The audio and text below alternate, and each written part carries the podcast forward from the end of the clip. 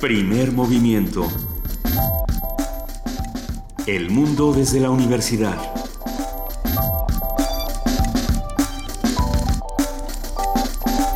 Muy buenos días a todos los que nos están escuchando a través del 96.1 de FM Radio UNAM. Son las 7 de la mañana con 4 minutos de este 3 de noviembre y arrancamos con primer movimiento, querido Benito Taibo. Muy buenos días. Querida Luisa Iglesias, un verdadero placer. Damos también la más cordial bienvenida a quien siempre está aquí presente, que es Juana Inés de ESA, nuestra jefa de información.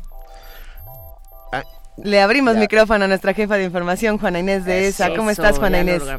Bien, ¿ustedes? Muy bien. ¿Todo en orden? Sí, ya este, ya se nos acabó el recreo, ¿se mm, el, senador Omar Fayad dijo que siempre no era así, que cómo creen. Que Fayad, que, es de humanos. Sí, o sea, bueno.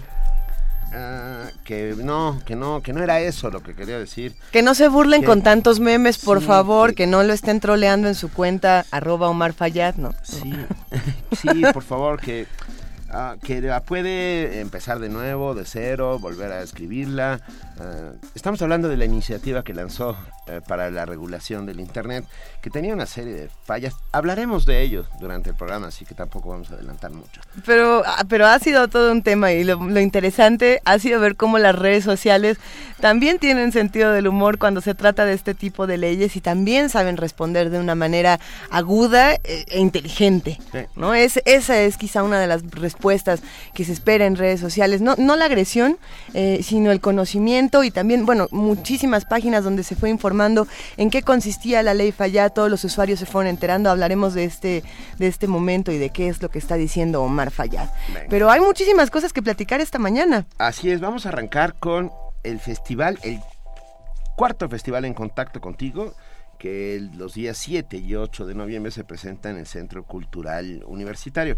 Y para darnos todos los detalles sobre este evento grande, grande, grande, estará con nosotros Horacio Lecona secretario técnico administrativo de la Coordinación de Difusión Cultural de la UNAM. Esta mañana también vamos a platicar con nuestros amigos de la Dirección General de Música. Edith Citlali Morales, subdirectora ejecutiva de la UFUNAM, va a hablar con nosotros sobre Wagner, espectacular de la UFUNAM.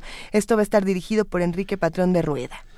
Tendremos la colaboración de José Manuel del Val Blanco, director del Programa Universitario de Estudios de la Diversidad Cultural y la Multiculturalidad, que nos habla sobre el proyecto del nuevo aeropuerto internacional de la Ciudad de México. Como comentábamos en la nota del día, vamos a hablar de la fallida ley Fallad, peligros y consecuencias. Esto lo vamos a platicar con Alberto Candiani, apasionado de la tecnología y conductor de Resistor aquí en Resistencia Modulada.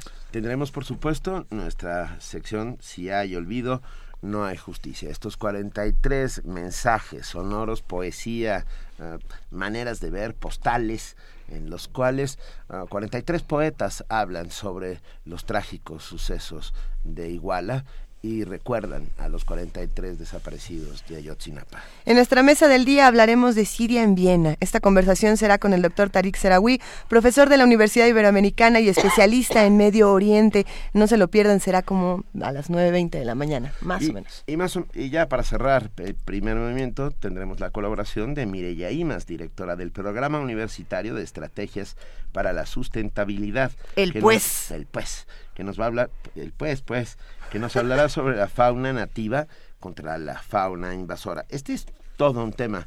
Las faunas nativas se, ven, se ven de vez en cuando agredidas y exterminadas por faunas invasoras. Ha sucedido en los canales de Xochimilco, ha sucedido en un montón de lugares. Habría que preguntarle a Mireya Inma si estas faunas invasoras también tienen que ver con, por ejemplo, eh, cuando queremos tener una planta exótica en nuestra casa, nos la traemos de un lugar, de otro país, ¿no? Y esta planta acaba con todas las demás plantas en un huerto, acaba con todas las demás eh, especies de un jardín, desde, desde animalitos hasta plantas y demás. Es interesante. Y esos peces exóticos que se compran, que luego los niños los tiran por el retrete y que acaban siendo una...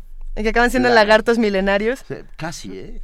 Casi. Es que no lo dudo. Luisa ya escribió una película en dos segundos, ¿viste? De los lagartos milenarios que viven en los retretes. Bueno, eso también sería como originalmente salieron de una feria. Eh, eso será para un martes de mitos próximamente, los lagartos en el retrete. lagarto milenario. Pero bueno, ya, ya son las 7 de la mañana con 9 minutos Y le damos la más cordial bienvenida a nuestra compañera y amiga Vania Nuche para nuestro corte informativo de las nueve. Vania.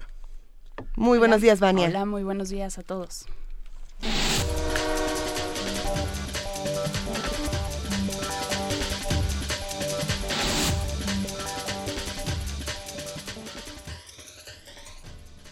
Iniciemos con información nacional. En Michoacán, la Procuraduría General de Justicia confirmó que tiene listas 28 órdenes de captura para contra integrantes de la Coordinadora Nacional de Trabajadores de la Educación y estudiantes normalistas de la entidad. El procurador Martín Godoy precisó que los mandamientos son por delitos del orden común, como robo, daños materiales y robo de vehículos. En Morelia, Michoacán, a partir de este lunes, fueron desplegadas fuerzas especiales y de proximidad de la Gendarmería Nacional para combatir a los grupos criminales que operan en la ciudad. De acuerdo con Enrique Galindo, comisionado de la Policía Federal, se trata de 300 elementos que se incorporan a esta tarea en apoyo a los cuerpos policíacos del Estado. El gobernador Silvano Aureoles reconoció que en la entidad todavía hay dispersas 12 células del grupo criminal de los Caballeros Templarios. El gobernador de Veracruz, Javier Duarte, aseguró que en los últimos 10 años, 3.682 personas han sido reportadas como desaparecidas, de las que 34% no se les ha localizado, es decir, 1.266, por lo que continúan abiertos sus expedientes detalló que de las 2.416 personas localizadas, el 90% se halló con vida. Las 242 restantes aparecieron muertas. El gerente de meteorología del Servicio Meteorológico Nacional, Alberto Hernández Unzón, informó que se avecina una temporada invernal con muy bajas temperaturas. Esto debido a un gran periodo de transición por el fenómeno de El Niño.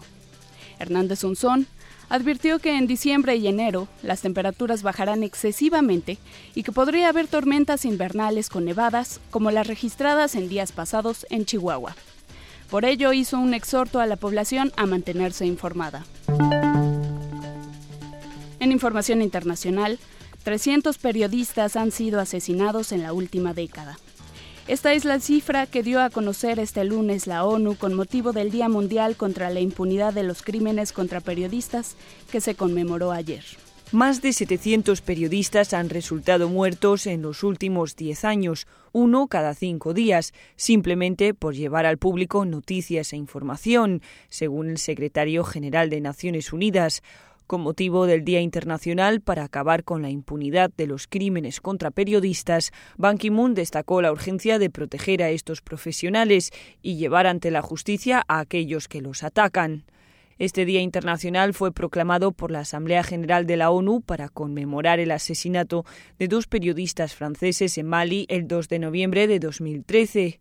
Si bien muchos mueren en los conflictos que cubren, demasiados han sido asesinados. Solo uno de cada siete de estos casos es resuelto y menos del 10% son investigados plenamente, advirtió el titular de la ONU. Esta impunidad aumenta el temor entre los profesionales y permite a los gobiernos censurar con inmunidad, añadió Van. La directora general de la UNESCO, Irina Bokova, se hizo eco de este mensaje y aseguró que ha condenado públicamente cada uno de los asesinatos de periodistas y ha insistido en la necesidad de investigaciones más exhaustivas. Carlota Fluxá, Naciones Unidas, Nueva York. La campaña electoral en Turquía fue desequilibrada, sin las mismas oportunidades para los contendientes y con demasiadas restricciones a la libertad de prensa. Así lo señalaron los observadores internacionales encabezados por la Organización para la Seguridad y Cooperación en Europa, luego de presenciar los comicios celebrados en Turquía el fin de semana, en los que ganó el Partido de la Justicia y el Desarrollo del presidente Recep Tayyip Erdogan. Los observadores señalaron que tras examinar la programación de cinco canales de televisión, se concluyó que tres de ellos favorecieron de manera evidente al partido gobernante. Este lunes, la policía turca decomisó todos los ejemplares del semanario Nocta. Con una orden judicial, los agentes aparecieron en la redacción en Estambul y detuvieron al editor de la revista y al jefe de redacción. También confiscaron los ejemplares ya distribuidos. La revista, que es muy crítica con el gobierno, mostraba una portada con la imagen del presidente turco Recep Tayyip Erdogan y la frase Inicio de la guerra civil en Turquía, refiriéndose a la victoria electoral del partido islamista. En octubre ya habían prohibido una edición de Nocta y en, septiembre retiraron otra con un fotomontaje de Erdogan. El presidente francés François Hollande y el presidente de China Xi Jinping acordaron que el pacto que se establezca en la reunión que se celebrará en París a partir del 30 de noviembre sobre el cambio climático deberá ser ambicioso y vinculante. Además, que los países se sometan a revisiones quinquenales del cumplimiento de sus compromisos. A través de un comunicado se informó que dichas revisiones buscan reforzar la confianza mutua y promover una eficiente puesta en marcha, por lo que el acuerdo deberá enviar una señal clara para que el mundo cambie hacia un desarrollo verde, bajo en carbono, respetuoso con el clima y sostenible. Y en la nota de la UNAM, en México, uno de los principales retos que enfrenta la educación es el de la calidad. No poner atención en este tema significa comprometer el desarrollo de una nación, advirtió el rector de la UNAM, José Narro Robles. Esto al participar en el seminario Sistemas Nacionales de Universidades Estatales en el Mundo, Comparaciones, Desafíos y Proyecciones, organizado por la Universidad de Chile. No poner atención en la calidad es comprometer francamente el desarrollo de una nación. Y esa calidad tiene que ver con un tercer reto, nos guste o no nos guste, que es el tema del financiamiento. Es muy difícil alcanzar calidad en la educación cuando no hay un financiamiento adecuado.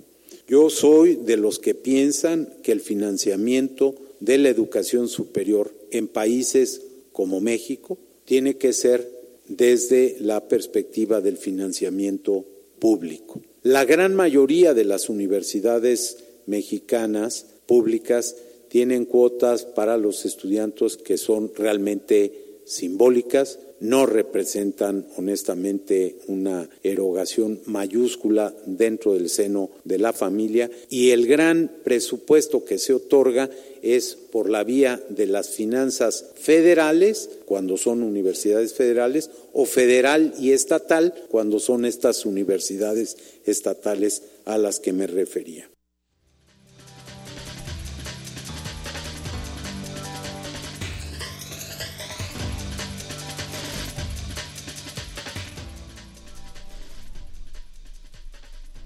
Muchísimas gracias a nuestra compañera Vania Nuche por este corte informativo de las 7 de la mañana. Vania, nos escuchamos cerca de las 10. Claro que sí, muy buenos, buenos días a todos. Buenos días, Vania.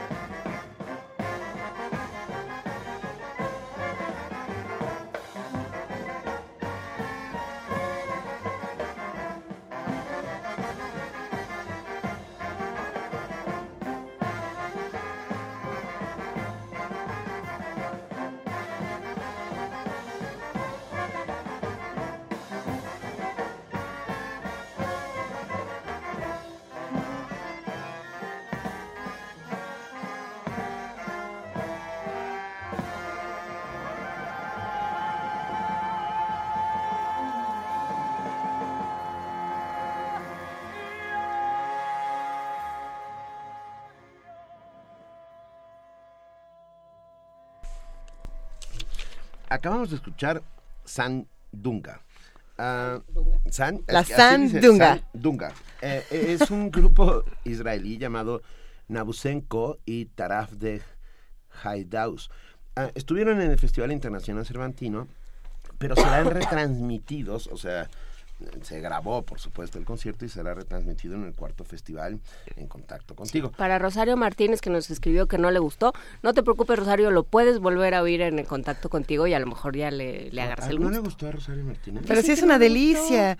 Como va a ser una Bueno, delicia, va a ser una delicia todo el contenido eh, de En Contacto Contigo de, de esta ocasión, de este cuarto festival eh, del que tenemos que hablar, sin lugar a dudas. A ver, en su cuarta edición, el festival anual En Contacto Contigo se llevará a cabo con un toque especial.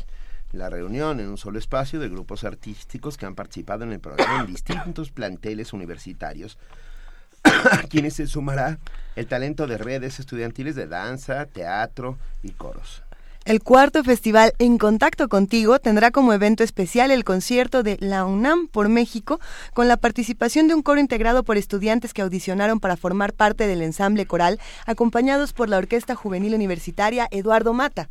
A tres años de su puesta en marcha, cumplidos el pasado 8 de octubre, en contacto contigo, que es este programa en el cual los estudiantes, perdón, que pertenecen a la universidad, pueden eh, pedir boletos para mm, es- los eventos que quieran que se desarrollen en- o que patrocine o que haga la universidad. Y lo único que tienen que hacer es luego hacer una pequeña reseña. Los boletos son gratuitos. Ah, Y sí. pueden tener hasta dos boletos por semana. Es, es la verdad maravilloso. Es la manera en que se llega a todo el mundo. Bueno, sigue trabajando sin perder de vista su objetivo fundamental. Apoyar la formación humanística y hacer valer el derecho al arte y a la cultura como herramientas únicas que harán seres humanos integrales para un México mejor. Por eso conversaremos hoy sobre el festival, el programa y todas sus posibilidades. Para ello nos acompaña en la línea Imelda Martorell, coordinadora de, for- de formación integral de la Coordinación de Difusión Cultural de la UNAM. Imelda, muy buenos días, qué gusto escucharte. Igualmente, Luisa, buenos días y buenos días a Juan Inés y a Benito. Buenos días, Imelda. Cuéntanos, eh, yo, bueno, como entendemos en contacto contigo, tiene el presupuesto o parte de la premisa de que la cultura no duele, de que pensar, de que eh, asomarse a la belleza y al arte y al pensamiento no duele. Eh, ¿Cómo ha sido el experimento? Bueno, la verdad este ha sido un proyecto que inició hace tres años eh, eh, en- a través de una plataforma donde los estudiantes pueden acceder a boletos gratuitos y lo único que tienen que hacer es eh, regresar y dar una una semblanza, un comentario sobre lo que ellos vieron, si les gustó, si no les gustó, en fin. Y eso además re- retroalimenta a las direcciones que están trabajando y ofreciendo todas estas actividades culturales. Pero eh, contestando tu pregunta, por supuesto que la universidad, desde que pensó en este programa, tenía muy claro que la cultura que acercara a los estudiantes a todas estas actividades culturales es una forma de integrarlos a una sociedad de una mejor manera, que no nada más lo que la universidad les estaba ofreciendo era una educación en las aulas, sino también eh, una educación eh, formativa, sentimental, en donde ellos van a poder tener muchos más elementos, muchas más herramientas eh, para, para cuando salgan a su vida laboral. Eh, pensando en este asunto de la educación, no está solo en las aulas. Me gustaría pensar que todos seguimos siendo estudiantes de una u otra manera, Imelda. Pero ¿para quién está dirigido en contacto contigo? ¿Solamente para estudiantes de la UNAM? ¿Todos podemos ir por allá? Cuéntanos. Mira, el programa en sí está dirigido solo para los estudiantes de cualquier nivel de la universidad de la UNAM.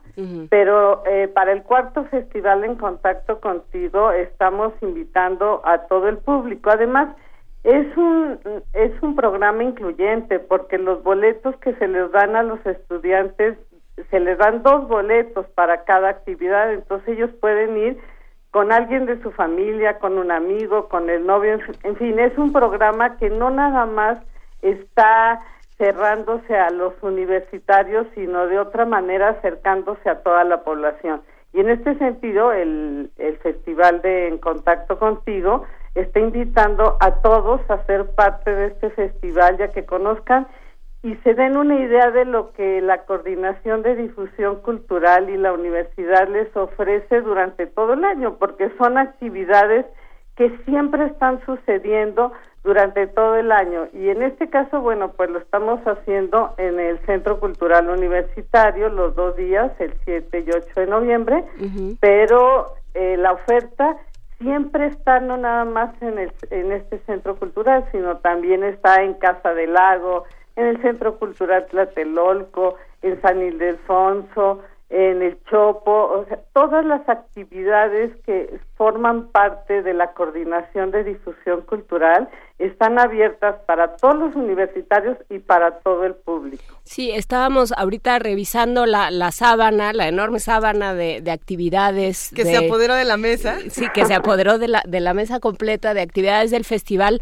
Es como si, hagan de cuenta, todo lo que escuchan en primer movimiento, todo lo tienen ahí ahí mismísimo, en ese mismo día. O sea, pueden empezar con la clase de yoga el domingo en, en la explanada del Centro Cultural Universitario, pueden ver eh, las diferentes obras de teatro de las que hemos hablado, Tomen el Granero, Hamlet, eh, la de Jiménez Calante, que no me acuerdo cómo se llama. Esperando a Godot también. Esperando a Godot, pueden ver los conciertos, va a estar Fernando de la Mora, el Corredor Universo de Letras.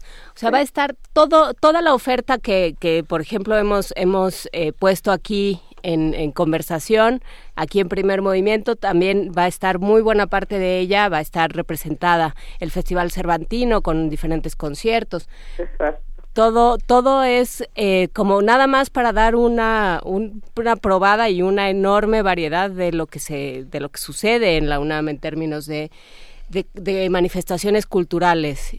Sí, y, bueno, también va a haber, vamos a tener varios espacios al aire libre, que son foros abiertos. En la explanada del MUAC va a estar un, un escenario donde van a estar ocurriendo solo actividades de danza.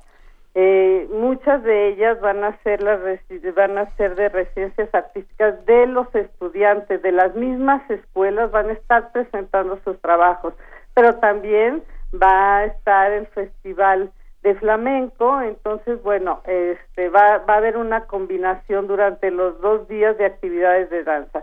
Vamos a tener otro otro espacio en donde eh, se van a estar presentando obras de teatro eh, durante el día también con eh, compañías formadas en las distintas escuelas de la universidad, además de las obras de teatro que ustedes ya comentaron en los teatros en Hamlet, ¿no? Van y eh, Madero que van a estar presentándose en los teatros. Y bueno, va a estar el foro del estacionamiento 3, que nosotros le llamamos el foro en contacto contigo, donde van a estar los grupos, prácticamente todos aquellos grupos que durante estos tres años eh, fueron parte y cómplices o han sido parte y cómplices de En Contacto Contigo. Eh, em, este programa inició ofreciendo actividades a los alumnos en los recintos, en los lugares de, la coordinación, pero también tuvo otra modalidad que fue llevar las actividades a las escuelas, hacer festivales itinerantes en cada una de las escuelas. Entonces, en esos lugares tuvimos, en esas escuelas tuvimos eh, actividades de todo tipo, música, danza, teatro, literatura, eh, en fin, eh, tratamos de darles una visión completa de lo que ellos podían encontrar en la universidad y en todos los, los espacios universitarios. Entonces, eh, muchos de estos grupos este, fueron a las escuelas, estuvieron con nosotros y otros, bueno, estuvieron en los distintos festivales. Este es el cuarto festival. En ese, en ese espacio van a estar, por ejemplo, Saúl Hernández, No, bueno. la Sonora Santanera, eh, son de aquí, los de abajo. Pepe Arevalo y sus mulatos también va a estar. ¿Quién? Pepe Arevalo y sus mulatos. Pepe Arevalo cierra el, el domingo en la tarde. Eh, en fin, o sea, eso va a estar realmente muy, muy, muy emocionante. Y para todos los estudiantes que los vieron en sus planteles, bueno, qué mejor que repetir esa experiencia en el centro cultural. Pero también puede entrar público en general, ¿no? Y en la sala Nezahualcóyotl, como ustedes lo estaban diciendo, pues va a estar Wagner espectacular con los UNAM y la UNAM por México con la OJUEM y Fernando de la Mora. Entonces, bueno, creo que eh, para que puedan estar dos días completos conociendo lo que esta universidad le ofrece a su a sus alumnos, pero también a todos. Es una invitación general para todo el público. Esta universidad trabaja para formar estudiantes que se integren a una sociedad que los reciba de- una manera eh, eh, integral en donde ellos puedan estar y transmitir a toda la sociedad lo que están recibiendo en esta universidad. Hola, Imelda. Hola, Benito. Oye, a ver, este, hay un montón, montón de eventos durante estos dos días, Sí. pero todavía hay tiempo. Uno se puede inscribir en cualquier momento siendo estudiante de la universidad. Se puede inscribir en cualquier momento a- a- en contacto contigo. Sí, eh, en la plataforma en contacto contigo todavía pueden encontrar, eh, si entran a- al cuarto festival en contacto contigo, ahí hay lugares disponibles. Y para los eventos de los teatros o la sala Nezahualcóyotl, sí tienen que eh, también reservar otros, eh, su pase especial. Van a poder reservar en esta ocasión dos pases para el fin de semana. Eh, uno para las actividades eh, generales, las actividades que van a estar sucediendo afuera de los recintos, y otro pase ya sea para la sala Nezahualcóyotl o para un- el teatro o para la para la sala Miguel Covarrubias. Oye, ¿cu- ¿cuánta gente está hoy por hoy en, inscrita ah, en contacto contigo? ¿Cuántos alumnos? Pues tenemos más de 52 mil alumnos inscritos, que es, bueno, siendo una población de más de 320 mil estudiantes en la universidad, pues creo que tenemos un gran número de, ¿Eh? de estudiantes que acuden con regularidad.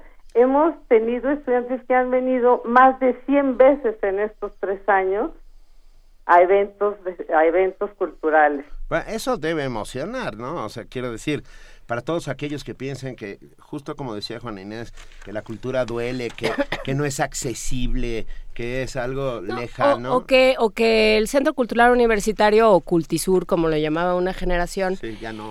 ya, no, ya, lo cayó en ya, desuso. hice, ya. hice la broma el otro día y un chavito se me quedó mirando y dice, ¿dónde? ¿En dónde? Bueno, No, ya. Cultisur, que es eso donde está la sala, el complejo donde está la sala Nezahualcóyotl, el MUAC, todo eso, también es parte de la universidad y también debe ser parte, digo, lo, es, si uno va cualquier tarde, eh, se encuentra a todas las niñas que toman clase de ballet y a... y, o sea, sí se encuentra un espacio vivo y un espacio que se está moviendo, pero es un espacio de alguna manera poco habitado por los estudiantes de, de licenciaturas y sobre todo de prepas. Entonces también que se vayan apoderando de ese, de ese espacio lo vayan haciendo propio, que lo vayan aprendiendo para el resto. Eso nos pasó, Juan Inés, un poco cuando empezamos a planear este programa, que nos dábamos cuenta que los estudiantes a veces pasaban 10 años en la universidad o más entre la entre el bachillerato, la carrera, en fin, y luego les preguntabas, oye, ¿conoces la sala Nezahualcóyotl? No, ¿dónde está? ¿No? Entonces decían, no puede ser. O sea, esto es parte de su educación, esto es algo Así que está tiene concebido, que ir con claro. ellos, ¿no? Entonces de ahí surgió la necesidad de crear un programa como, como ese y darles esta oferta que además también, como sí, sí, sí lo quiero decir nuevamente, es para toda la población, para todos los mexicanos que tienen derecho a ir a todas estas actividades. Eh, de verdad, eh, pueden ir acompañados de alguno de los estudiantes, pero también pueden tener acceso. Hay descuentos importantes, los costos que tiene la universidad son costos bastante accesibles. Subvencionados, ¿Eh? sub- sub- subsidiados, por Exacto. supuesto. Ya lo pagaron, vayan, Ya- a, vayan ya lo- ahí ya porque lo ya lo pagaron, pagaron. de alguna manera. Exacto. Entonces, bueno, creo que, que es una oportunidad que, que está dando esta universidad a todos sus estudiantes y a toda la población. Y por lo pronto, este fin de semana próximo pueden tener muchas actividades gratuitas en donde eh, pueden pasar un día completo desde las 10 de la mañana y hasta las 8 o 9 de la noche, depende del día. El sábado terminamos un poco más tarde, el domingo más temprano, pero pueden ver toda, toda la programación y eh, escoger a lo que quieran ir.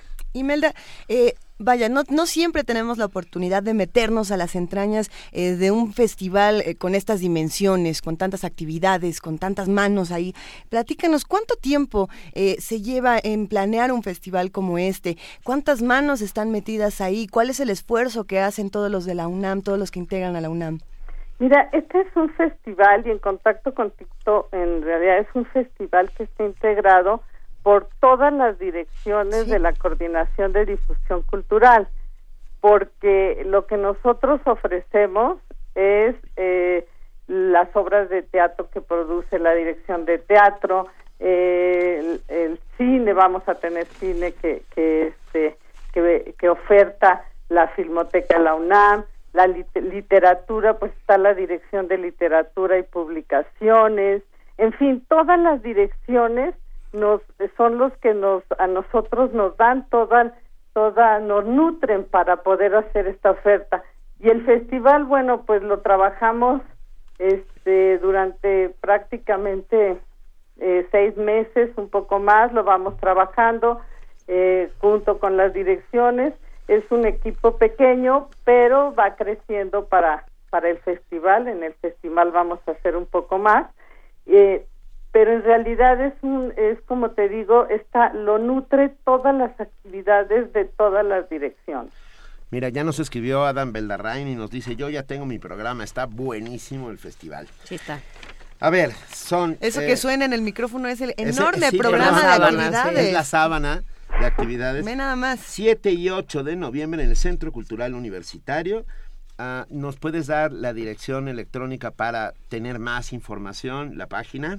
Sí claro es www.encontactocontigo.unam.mx diagonal festival 2015 Y podremos conocer los comentarios de, de los invitados a este festival, todo lo que escriben, todas las reseñas de las actividades. Eh, sí, de los estudiantes, sí. Todos los estudiantes que tengan su, su pase y que con él vayan a las actividades, tienen una semana para escribir lo que ellos piensen que fue el festival o, la, o que nos comenten sobre lo que ellos este, estuvieron viendo. Y eso, por supuesto, que eh, si gustan, también lo podemos compartir. Incluso les comento que pues se hizo una investigación eh, esta, este semestre que vamos también a dar, a dar a conocer los resultados el próximo fin de semana, en donde eh, tratamos de, de conocer que en cómo ha impactado a la población estudiantil este programa? ¿De qué manera? No nada más a cuántos eventos asistieron, sino también en qué, de qué manera les ha cambiado su forma de vida, su forma de, de relacionarse con, con su familia, con sus amigos.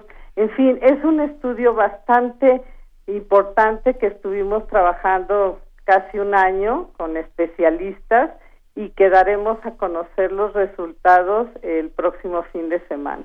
Venga. Pues muy bien, Imelda Martorell, coordinadora de difusión de formación integral de la Coordinación de Difusión Cultural de la UNAM. Todos vamos al cuarto festival en contacto contigo, 7 y 8 de noviembre en el Centro Cultural Universitario. Más información en www.encontactocontigo.unam.mx. Incluso si ustedes, si nos están escuchando, alumnos de la universidad y no sabían que es en contacto contigo, ahí mismo pueden registrarse, ¿cierto? Sí, por supuesto, vamos a tener un módulo donde vamos a estar dándoles información y vamos a tener posibilidad de, de registrarlos ahí mismo. Y quiero decir una cosa, si algún estudiante no puede inscribirse, no puede eh, de alguna manera sacar su pase para asistir este fin de semana, con que lleven su credencial vigente o si no tienen la credencial su tira de materias, van a poder tener acceso a los eventos. Esta es una oportunidad sin duda muy generosa y muy amorosa por parte de la UNAM. Todos vamos a estar por allá este fin de semana. Así que Imelda Martorell, allá nos vemos. Qué placer hablar contigo esta mañana. Muchísimas gracias. Gracias por, por invitarnos y por eh, eh, darnos la oportunidad de invitar a todo el público a que asista a este festival y conozca esta gran oferta cultural que tiene la Coordinación de Difusión Cultural. Muchísimas gracias a los tres. No, el agradecimiento es para ti y para la Coordinación de Difusión Cultural de la UNAM que hacen estos esfuerzos. Un gran abrazo. Gracias, bye. Primer movimiento. Donde todos rugen, el puma ronronea.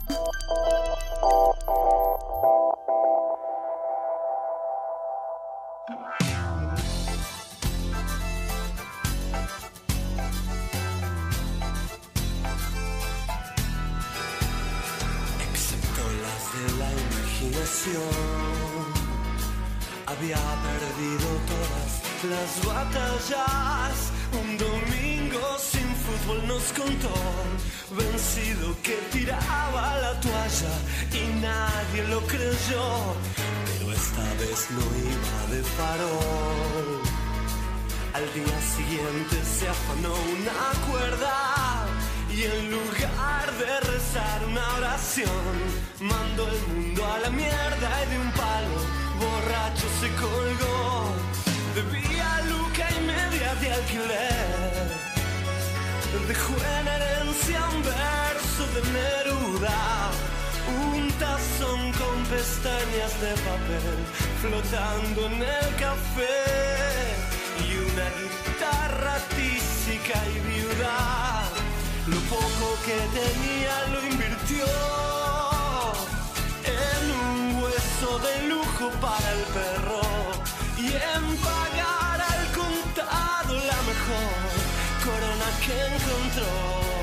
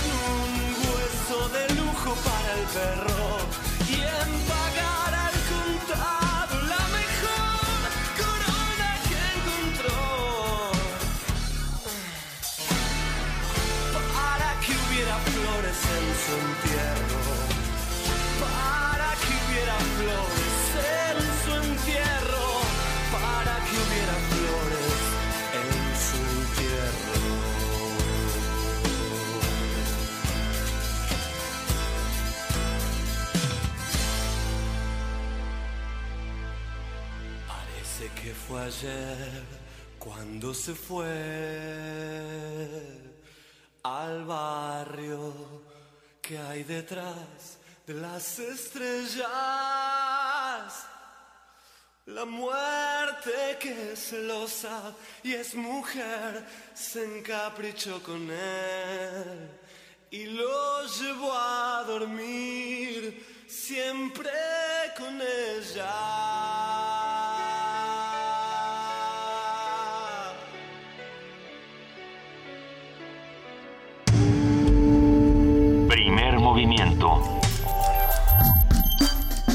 Para afinar el día.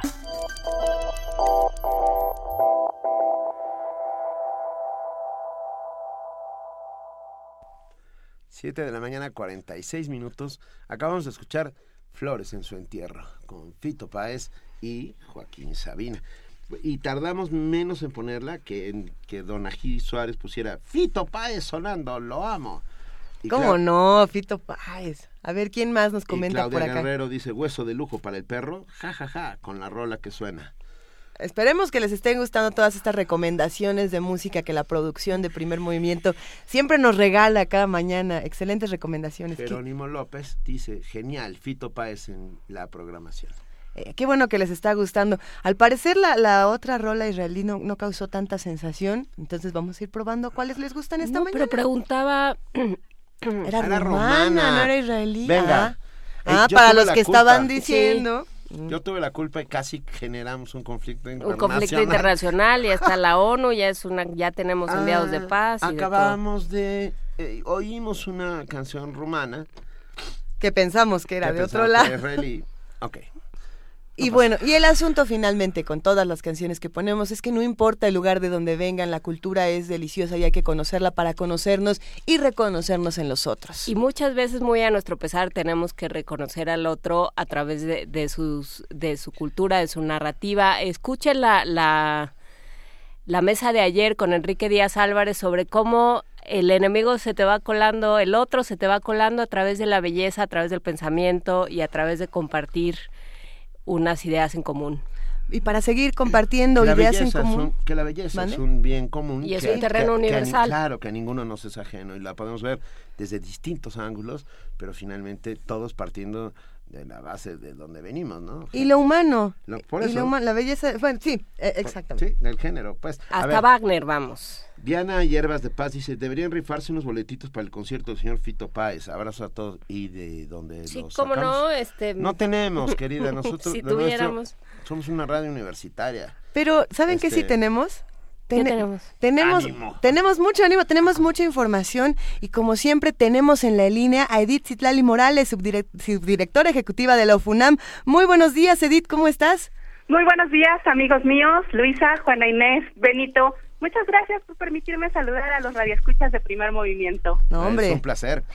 Al contrario, bueno, pues hoy estoy aquí para comentarles un poquito, no solamente de las actividades de la UFUNAM, sino para reiterar lo que Imelda hace unos minutos decía, Sí. para platicarles todo lo que va a pasar este próximo fin de semana, es decir, este 7 y 8 de noviembre, en todo el Centro Cultural Universitario.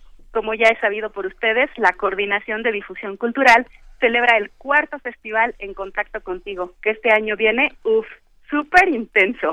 De verdad que sí, muchísimas cosas. Y bueno, la, la UFUNAM no se queda atrás con todas las Ah, actividades. así es.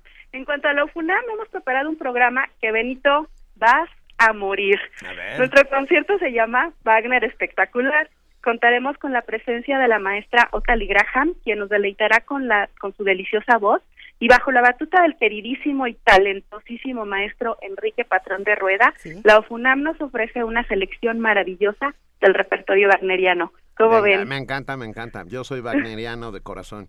¿Qué, qué, ¿Sabes qué va, qué va a haber? Claro que sí, nada más para que ya quieras que sean las 8 de la noche del sábado, Benito. ver. Sí. Te cuento que interpretaremos la abertura de Tannhäuser, Rienzi, selecciones del buque fantasma, la cabalgata de las Valquirias, y con la espléndida voz de la maestra Otali Graham. Disfrutaremos también de selecciones de la ópera El ocaso de los dioses, un programa, salvo su mejor opinión, sencillamente delicioso. No, delicioso. Hay que recordarles a todos que la cabalgata de las Valquirias de, de Wagner se volvió famosa gracias a Francis Ford Coppola. ¿No? Sí. Y a Ah, Bugs bueno, y a Bunny, Bugs Bunny, ¿cómo pero no? Sí. Y por supuesto, Apocalipsis la caricatura de Box Bunny, claro que sí. Les recuerdo entonces los horarios de la UFUNAM este sábado a las 8 de la noche y el domingo a las 12 del día en la sala Nezahualcóyotl. Y bueno, platicando ahora un poquito en general de todo lo que es este festival, reiterando lo que decía Imelda hace un momento, les comparto que esta fiesta reúne en un solo espacio diversos grupos artísticos que han itinerado en diferentes planteles universitarios y a él se suman el talento de redes estudiantiles de danza, teatro y coro.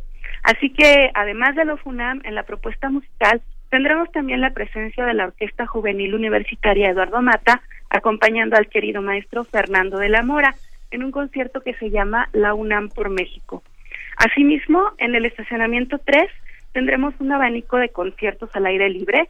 Mencionaban hace un momento, estará Saúl Hernández, la única y internacional Sonora Santanera, me parece los de abajo, la, Sí. la rumorosa, Pepe Arevalo, en fin, una cantidad de artistas impresionantes. Tendremos también clases de hip hop, de rumba africana, de salsa, muestras de flamenco, clases masivas de yoga, improvisación poética, juegos literarios, obras de teatro, recorridos por las exposiciones del MUAC, en fin, la variedad de actividades para este fin de semana es enorme. ¿Qué quieren ver? ¿Qué quieren escuchar? ¿Qué quieren bailar? En el cuarto festival En Contacto Contigo lo van a encontrar. Ah, qué maravilla. Hoy, eh, a ver, para Wagner espectacular, ah, ¿va a haber descuentos? Sí. Sí, tenemos descuentos. eh, en esta ocasión, por ser un, es un programa fuera de temporada, porque pertenece, está en el marco de este festival, los boletos son un poquitito más elevados, el costo es un poquitito más elevado que, que normalmente, son costos de 300, 200 y 100, pero por supuesto que contamos con los descuentos de costumbre, con la credencial de la UNAM, con, los, con la credencial del INAPAM, tenemos el 50% para cualquiera de las áreas de, de la sala Nezahualcóyotl. Será un verdadero placer estar en Wagner Espectacular y en todos los futuros planes de la UFUNAM queremos estar ahí con ustedes, Edith. Claro que sí, pues entonces les recuerdo este fin de semana, el sábado 7 a las do- a las 20 horas y el domingo a las 12 del día en la zona de Zabalcoyotl, dentro del marco de actividades del cuarto festival En Contacto Contigo, la UFUNAM está presente con un concierto de verdad espectacular. Venga, nos, nos da muchísimo gusto, nos encanta, de verdad. Te mandamos un enorme abrazo, Edith Citlali Morales, subdirectora ejecutiva de la UFUNAM, y todos a ver Wagner espectacular este 7 y 8 de noviembre en el marco del cuarto festival En Contacto Contigo.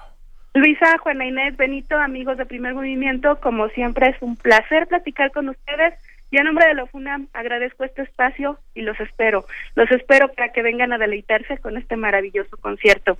Gracias amigos, nos vemos el sábado. Gracias. Muchísimas gracias, Edith Citlali Morales. Un gran abrazo. Hasta, Hasta luego. luego, igualmente.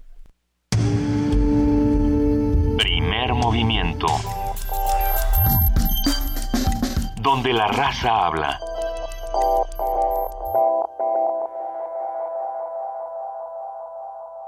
Son las 7 de la mañana, 54 minutos. ¿Y quién no, quién no en su casa? Porque nosotros lo estábamos haciendo desde la cabina, pero no sé si en su casa estuvo haciendo tan, tan, ta, ta, ta, tan, tan. A ver, tan, tan, ¿qué, tan. qué está pasando? ¿Se está Ay, declarando ojo. wagneriana la cabina de primer movimiento, Yo la cabina de Radio UNAM? Yo sí. Yo, yo todo. Ah, Yo, Lo- las óperas italianas no me gustan, me gustan las óperas alemanas. ¿Qué, qué es Sí, lo, qué no, es lo que pasa con Wagner? ¿Por qué se conecta con Por la tantas personas? Por la épica. La potencia. épica. La épica, los héroes de Wagner.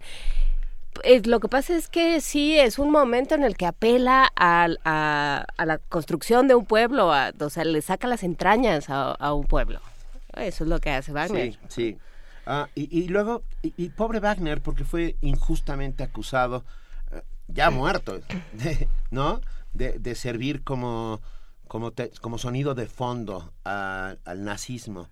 Porque, bueno, pero bueno, eh, no tiene por qué. A ver, los Eh. nazis, los nazis recuperan toda la Es mitología. que es el mismo caso. claro, toda la mitología eslava, Alemana, alemana para, para, eh, para darle como sustento y forma. Pero, híjole, oír a Wagner es, es como, eh, como un choque eléctrico. Pero y- oírlo y, y verlo y seguir la trama y seguir la construcción del héroe y seguir el camino del héroe. Sigfrido es que es, Hijo. es un héroe de los de Joseph Campbell, ¿no? De- que se van, eh, que va siguiendo el, el camino del héroe. Yo creo de que Joseph Conrad. quizá, quizá acaba- sí, bueno.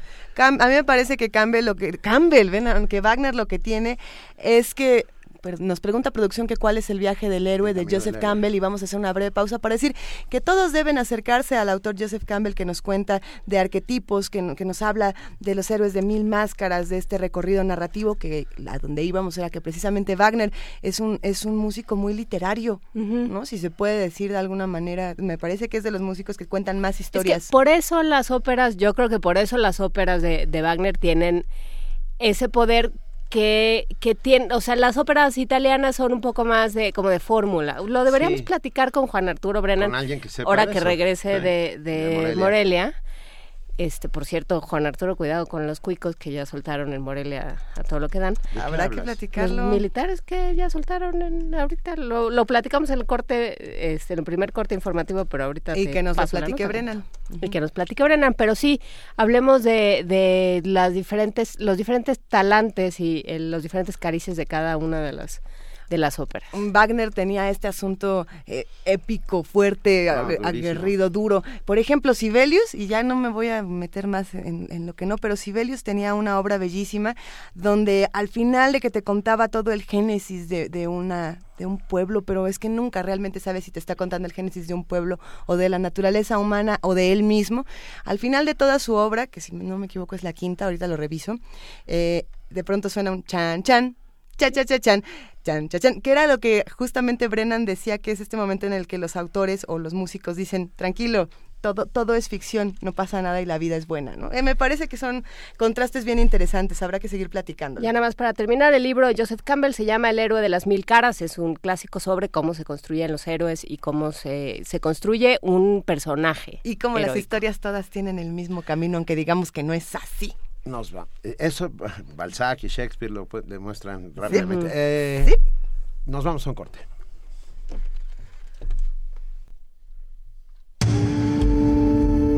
Primer movimiento. Donde todos rugen, el puma ronronea.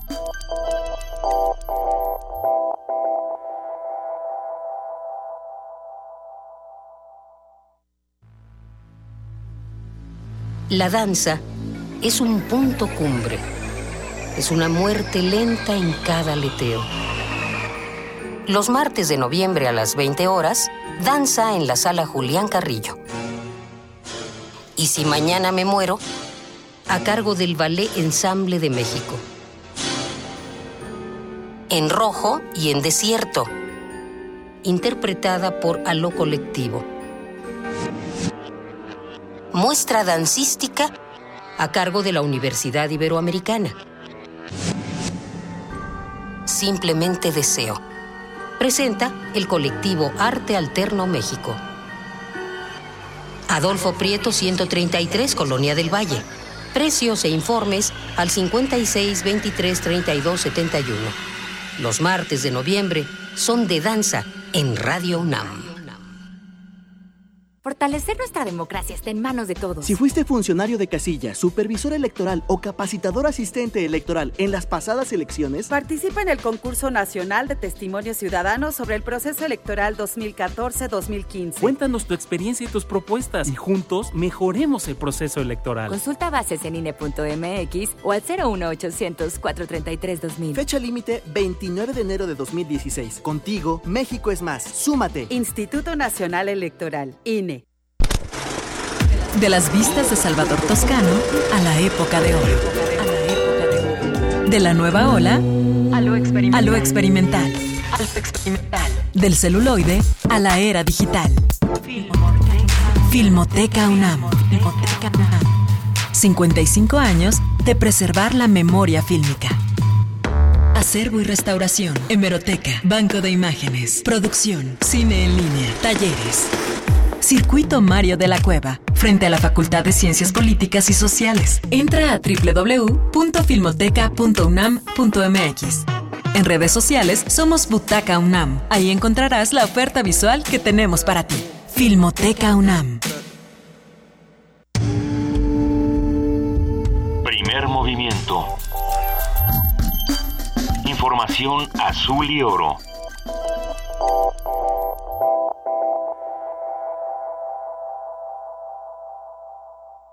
Ya son las 8 de la mañana. En este momento nos vamos a nuestro corte informativo de las 8 con nuestra compañera Elizabeth Rojas. Bienvenida, Elizabeth. Qué gusto que estés por acá. Gracias, Luisa.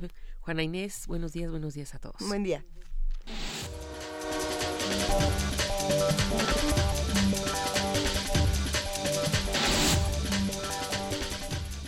El senador del PRI, Omar Fayad, impulsor de la llamada ley cibermordaza, dijo que está dispuesto a desechar y hasta prenderle fuego a su propuesta de combate a delitos informáticos.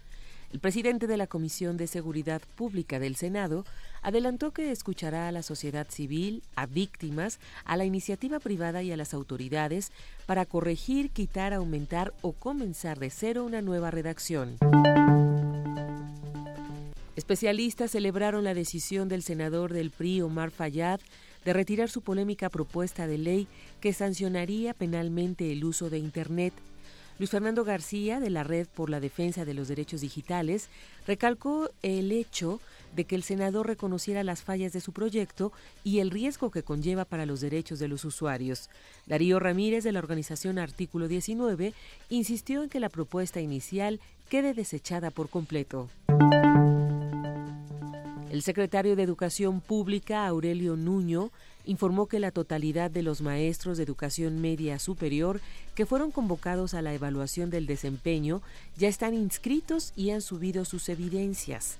Y en el marco de su visita a una escuela, el funcionario indicó que incluso de los 23.000 maestros convocados, se tiene un excedente de 3.000 profesores que accedieron a realizar el examen. Hay muy buenas noticias. Hoy les puedo decir que el 100% de los maestros de educación media superior que fueron convocados a la evaluación ya están inscritos y ya han subido sus evidencias. De 23 mil maestros que estaban convocados de media superior, incluso tenemos ya un excedente de maestros que voluntariamente, no únicamente quienes se convocaron, sino que voluntariamente accedieron. Tenemos ya hoy registrados a 26 mil maestros, es decir, 3 mil maestros más en media superior, con todo y evidencias y están dentro de dados de alta en el sistema, es decir, que ya se inscribieron, pero les faltan subir sus evidencias a 29 mil, o sea, les faltan 3 mil. En media superior, aquí lo puedo decir y lo reitero, el 100% de los maestros ya está inscrito. En el caso de educación básica, de un objetivo de 126 mil maestros, al corte que me dieron eh, anoche, tenemos ya 118 mil maestros registrados en la plataforma, es decir, maestros que ya se registraron, que decidieron eh, así asistir al examen por la convocatoria que se les dio y tenemos más o menos a 90 mil ya con plenamente todas las evidencias arriba. Y precisamente por eso ampliamos el plazo, porque la cantidad de maestros que empezó a registrarse en los últimos días fue muy alta y por eso decidimos, para poder mantener eh, esta eh, afluencia de maestros, pues eh, ampliar el plazo una semana más. Integrantes de la sección 22 de la Coordinadora Nacional de Trabajadores de la Educación protestaron en la ciudad de Oaxaca para exigir la liberación de cuatro de sus compañeros detenidos por la Procuraduría General de la República. Al realizar un mitin frente a la sede del Palacio de Gobierno, el secretario de Asuntos Jurídicos de la CENTE, Jerónimo Martínez, reprochó que el juez se niegue a otorgar una fianza a favor de los detenidos, argumentando que los delitos que se les imputa son graves. De acuerdo con la Policía Estatal, los docentes realizaron protestas en 5 de 30 municipios donde hay presencia de la coordinadora. Familiares del alcalde de Cocula Guerrero, Eric Ulises Ramírez Crespo, se manifestaron afuera de las instalaciones del aceido de la Procuraduría General de la República para exigir su liberación. Los manifestantes argumentaron que la detención de Ramírez Crespo se debe a cuestiones políticas y que él cuenta con una trayectoria intachable. Cabe recordar que el edil de Cocula permanece declarando luego de que fue detenido en compañía de un líder del grupo criminal de Guerreros Unidos. En información internacional, 218 mil refugiados llegaron a Europa en octubre. Cientos de miles de personas continúan arriesgando su vida en peligrosas travesías por el Mediterráneo para llegar a Europa, afirmó este lunes la Agencia de Naciones Unidas para los Refugiados, ACNUR. Las cifras más recientes del organismo dan cuenta de que una cantidad récord de 218.000 personas han utilizado esa ruta solamente en el mes de octubre, a pesar de las malas condiciones climáticas. ACNUR alertó que esa cifra es casi tan alta como la del total de arribos en 2014 y eleva a más de 744.000 la cantidad de refugiados que han hecho esa travesía hacia Europa en 2015. Grecia continúa siendo el principal punto de desembarque de refugiados, seguida por Italia. Jordi Trujols, Naciones Unidas, Nueva York. La compañía rusa Kogalimavia, que operaba el avión siniestrado el sábado en el Sinaí, Egipto, con 224 personas a bordo, ha descartado este lunes que el accidente se haya debido a causas técnicas. La empresa indicó que los dos motores del aparato fueron inspeccionados en Moscú el 26 de octubre y no se encontró problema alguno. Además, la tripulación no reportó fallos en ningún momento del vuelo y no figura ninguna incidencia técnica en los cinco vuelos anteriores del aparato. Alexander Smirnov, subdirector general de la compañía, dijo que la única causa posible es una acción externa. Dos miembros de una comisión establecida por el Papa Francisco para reformar las finanzas fueron arrestados este fin de semana por el Vaticano, acusados de robar y filtrar documentos confidenciales a los medios de comunicación. La Santa Sede señaló que el sacerdote español Lucio Ángel Vallejo Balda y la italiana Francesca Chauqui filtraron información que forma la base de dos libros que serán publicados esta semana y que según los editores revelarán evidencias sobre escándalos pasados en el Vaticano. Sin embargo, este lunes fue liberada Chaoqui luego de aceptar cooperar con la investigación. Decenas de palestinos se manifestaron frente a las oficinas del Programa de las Naciones Unidas para el Desarrollo en Gaza para exigir protección y que el secretario general de la ONU, Ban Ki-moon, actúe y detenga los ataques israelíes contra el pueblo palestino. Los manifestantes denunciaron que la ONU se ha portado parcial a favor de Israel y ha soslayado sus responsabilidades hacia el pueblo palestino. Una nueva orden contra el grupo Volkswagen fue emitida este lunes por la agencia encargada de la protección del medio ambiente en Estados Unidos. Dicha orden afecta esta vez a 10.000 modelos todoterrenos fabricados por Porsche y Audi que equipan motores diésel, sumándose a los 482.000 vehículos que deberán ser sometidos a revisión porque emiten gases contaminantes hasta 40 veces por encima de lo permitido.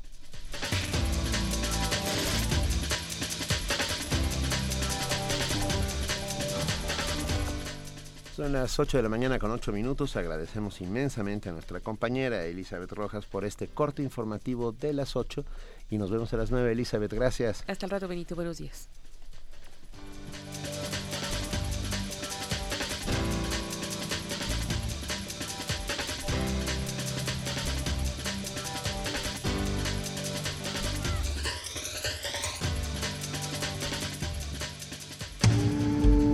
Primer movimiento.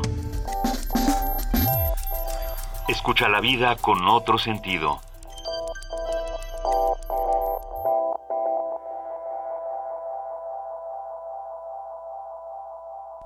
Y ya se encuentra en la línea José Manuel del Val Blanco, director del Programa Universitario de Estudios de la Diversidad Cultural y la Multiculturalidad. José Manuel del Val Blanco, muy buenos días, ¿cómo estás? Buenos días, ¿cómo están muy bien, aquí muy... Benito, Luisa y Juana Inés. Es un, es un gusto escucharte, José del Val, como siempre, y más porque hoy vamos a hablar de algo importante, el proyecto del nuevo aeropuerto internacional de la Ciudad de México. Exactamente, creo que es, es, es, es un tema que nos permite un poco eh, entrar a las entrañas de lo que está sucediendo en México y lo que va a suceder en México en los próximos 40 o 50 años. ¿no? Exactamente. es, es fundamental.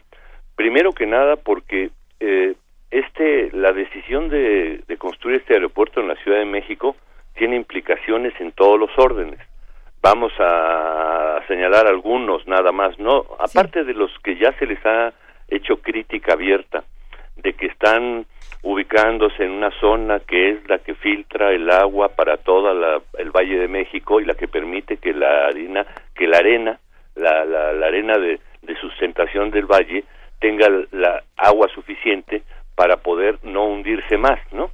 En- entonces, si cortamos los sistemas de ahí, hacemos o construimos un sistema de drenajes y una serie de cosas, lo que vamos a hacer es a lo mejor no lograr inundación, pero vamos a secar el, fo- el fondo del, del Valle de México y eso puede tener consecuencias terroríficas a mediano plazo. Pero aparte de eso, o sea, ¿qué importancia tendría decidir antes que uh, ubicar ese aeropuerto que es necesario por la cantidad de vuelos, etcétera, etcétera, decidir una ubicación diferente en la en México, ¿no? O sea, que no sea un un un este un acto más de enorme importancia de construcción del centralismo brutal que tiene este país, ¿no? Que es parte de lo que explica la, la, la desigualdad brutal de México, ¿no? O sea, todo en la capital de México, ¿no? Todo aquí, todos los recursos, todas las inversiones, todo ese asunto. Pues cómo no vamos a querer que toda la gente venirse a la Ciudad de México en ese sentido, ¿no? Entonces, a mí se me hace que es un acto de centralismo brutal, bárbaro, ¿no? Además con esta vocación un poco sorda, imperial que hay en el en el periodismo mexicano, ¿no? De, de, de- de querer ser el, el país más importante del mundo en ese sentido y tomar un conjunto de determinaciones que además nos meten en un negocio de enorme complejidad, pero con un nivel de corrupción e impunidad en nuestro país que es, es enorme. Entonces, ¿qué va a pasar con, con los recursos estos que se van a empezar a involucrar, ¿no? Durante 20 años en este sentido, ¿no? Entonces yo lo que digo es esto. Ahora el problema también es el de la capital, ¿no? O sea, decir, la, esta, esta, esta capitalidad de México, donde vivimos aquí 11 millones de ciudadanos sin derechos políticos, ¿no? Aquí no hay municipio libre, no hay poder local, ¿no? Absoluto, ¿no? Aquí estamos en manos un poco de las decisiones de un, de un equipo que no es una estructura de funcionamiento político real, ¿no? O sea, los delegados no son presidentes municipales, no tienen derechos, no tienen capacidad de incoar juicios ante la Suprema Corte por la violación de los derechos de, las, de los ciudadanos mexicanos. Entonces somos uh, 11 millones sin ningún derecho, ¿no? Somos ciudadanos de segunda los de aquí, ¿no? Y hacen lo que les da la gana encima de nuestra ciudad, ¿no? A corto y a largo plazo, José del Val, ¿cuáles son las consecuencias del centralismo brutal? Pues yo creo que van a ser graves consecuencias. Es más centralismo en México, ¿no? Más, más, más, eh, más desigualdad fuera de México, ¿no? Evidentemente, y todos los recursos. Y aparte, mantener esta ficción de, ciudad capital. ¿Por qué no se llevan la capital al centro de México? ¿Por qué no se lleva a la federación donde está el INEGI y ahí construyen el aeropuerto nacional gigantesco y de ahí generan toda una lógica de trenes rápidos para todas las partes de México, desde el centro de México, y le dejan al Valle de México la posibilidad de subsistencia? Porque es que nos van a meter alrededor, yo calculo que los cálculos más o menos son elementales, es que van, se van a sumar a- alrededor del aeropuerto cerca de cuatro, cuatro millones de personas más que van a querer ir todos los domingos al Zócalo, ¿no? Y a ir a ver la, la- este, ese tipo, o sea, más gente aquí con menos recursos y aparte con un con un con una brutalidad constructiva que se ha permitido en el DF, ¿no? Donde ya en todos sitios hay problemas y va a haber más problemas, ¿no? Ahorita ya Coyoacán, donde están los coyotes, ya empiezan a hablar de un pue- un paso de desnivel porque generar un mall ahí enorme que en- produce un, un colapso de tráfico, ¿no? Y todavía no han construido el edificio más alto de México que va a estar ahí en el otro lado de Insurgentes y Río Churubusco, donde va a estar la... Y vemos por el segundo piso y se ven pijas y pijas de enormes construcciones en, la Ciudad de México, ¿no? Mientras el- la inversión en el resto del país es, es, es- es una miseria, ¿no? Entonces, pues digo yo, aquí hay un delirio imperial, ¿no? Del priismo, ¿no? Que nos tiene acorralados por todas partes, porque además no discutimos el aeropuerto, ¿no? Ya no lo dijeron que fue, ¿no? Además, curiosamente, cuando definen, de- hacen la primera declaración, el arquitecto, ¿no? Eh, Foster y, y Fernando Romero, el sobrino del señor Slim, o el no, yerno del señor Slim, y nos dicen que con este aeropuerto se va a redefinir la identidad nacional de México a partir de este aeropuerto. Creo, creo que fue, hola, Enrique.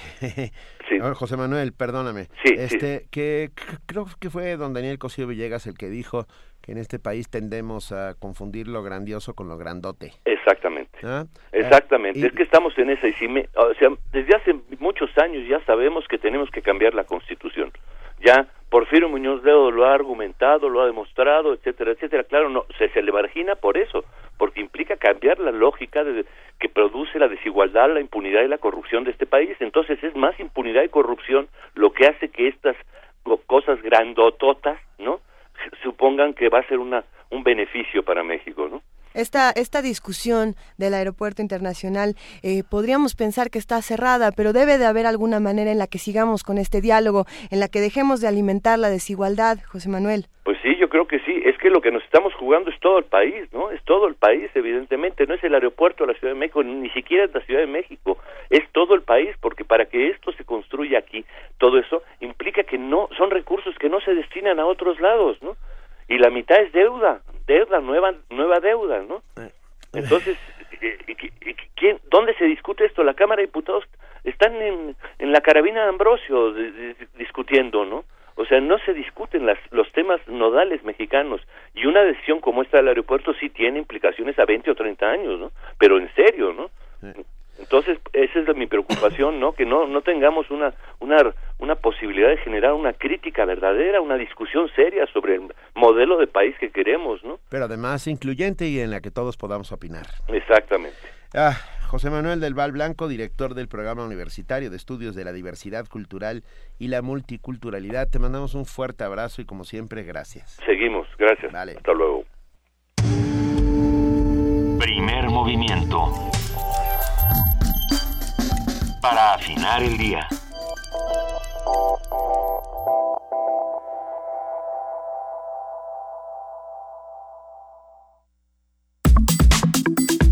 Nota del día.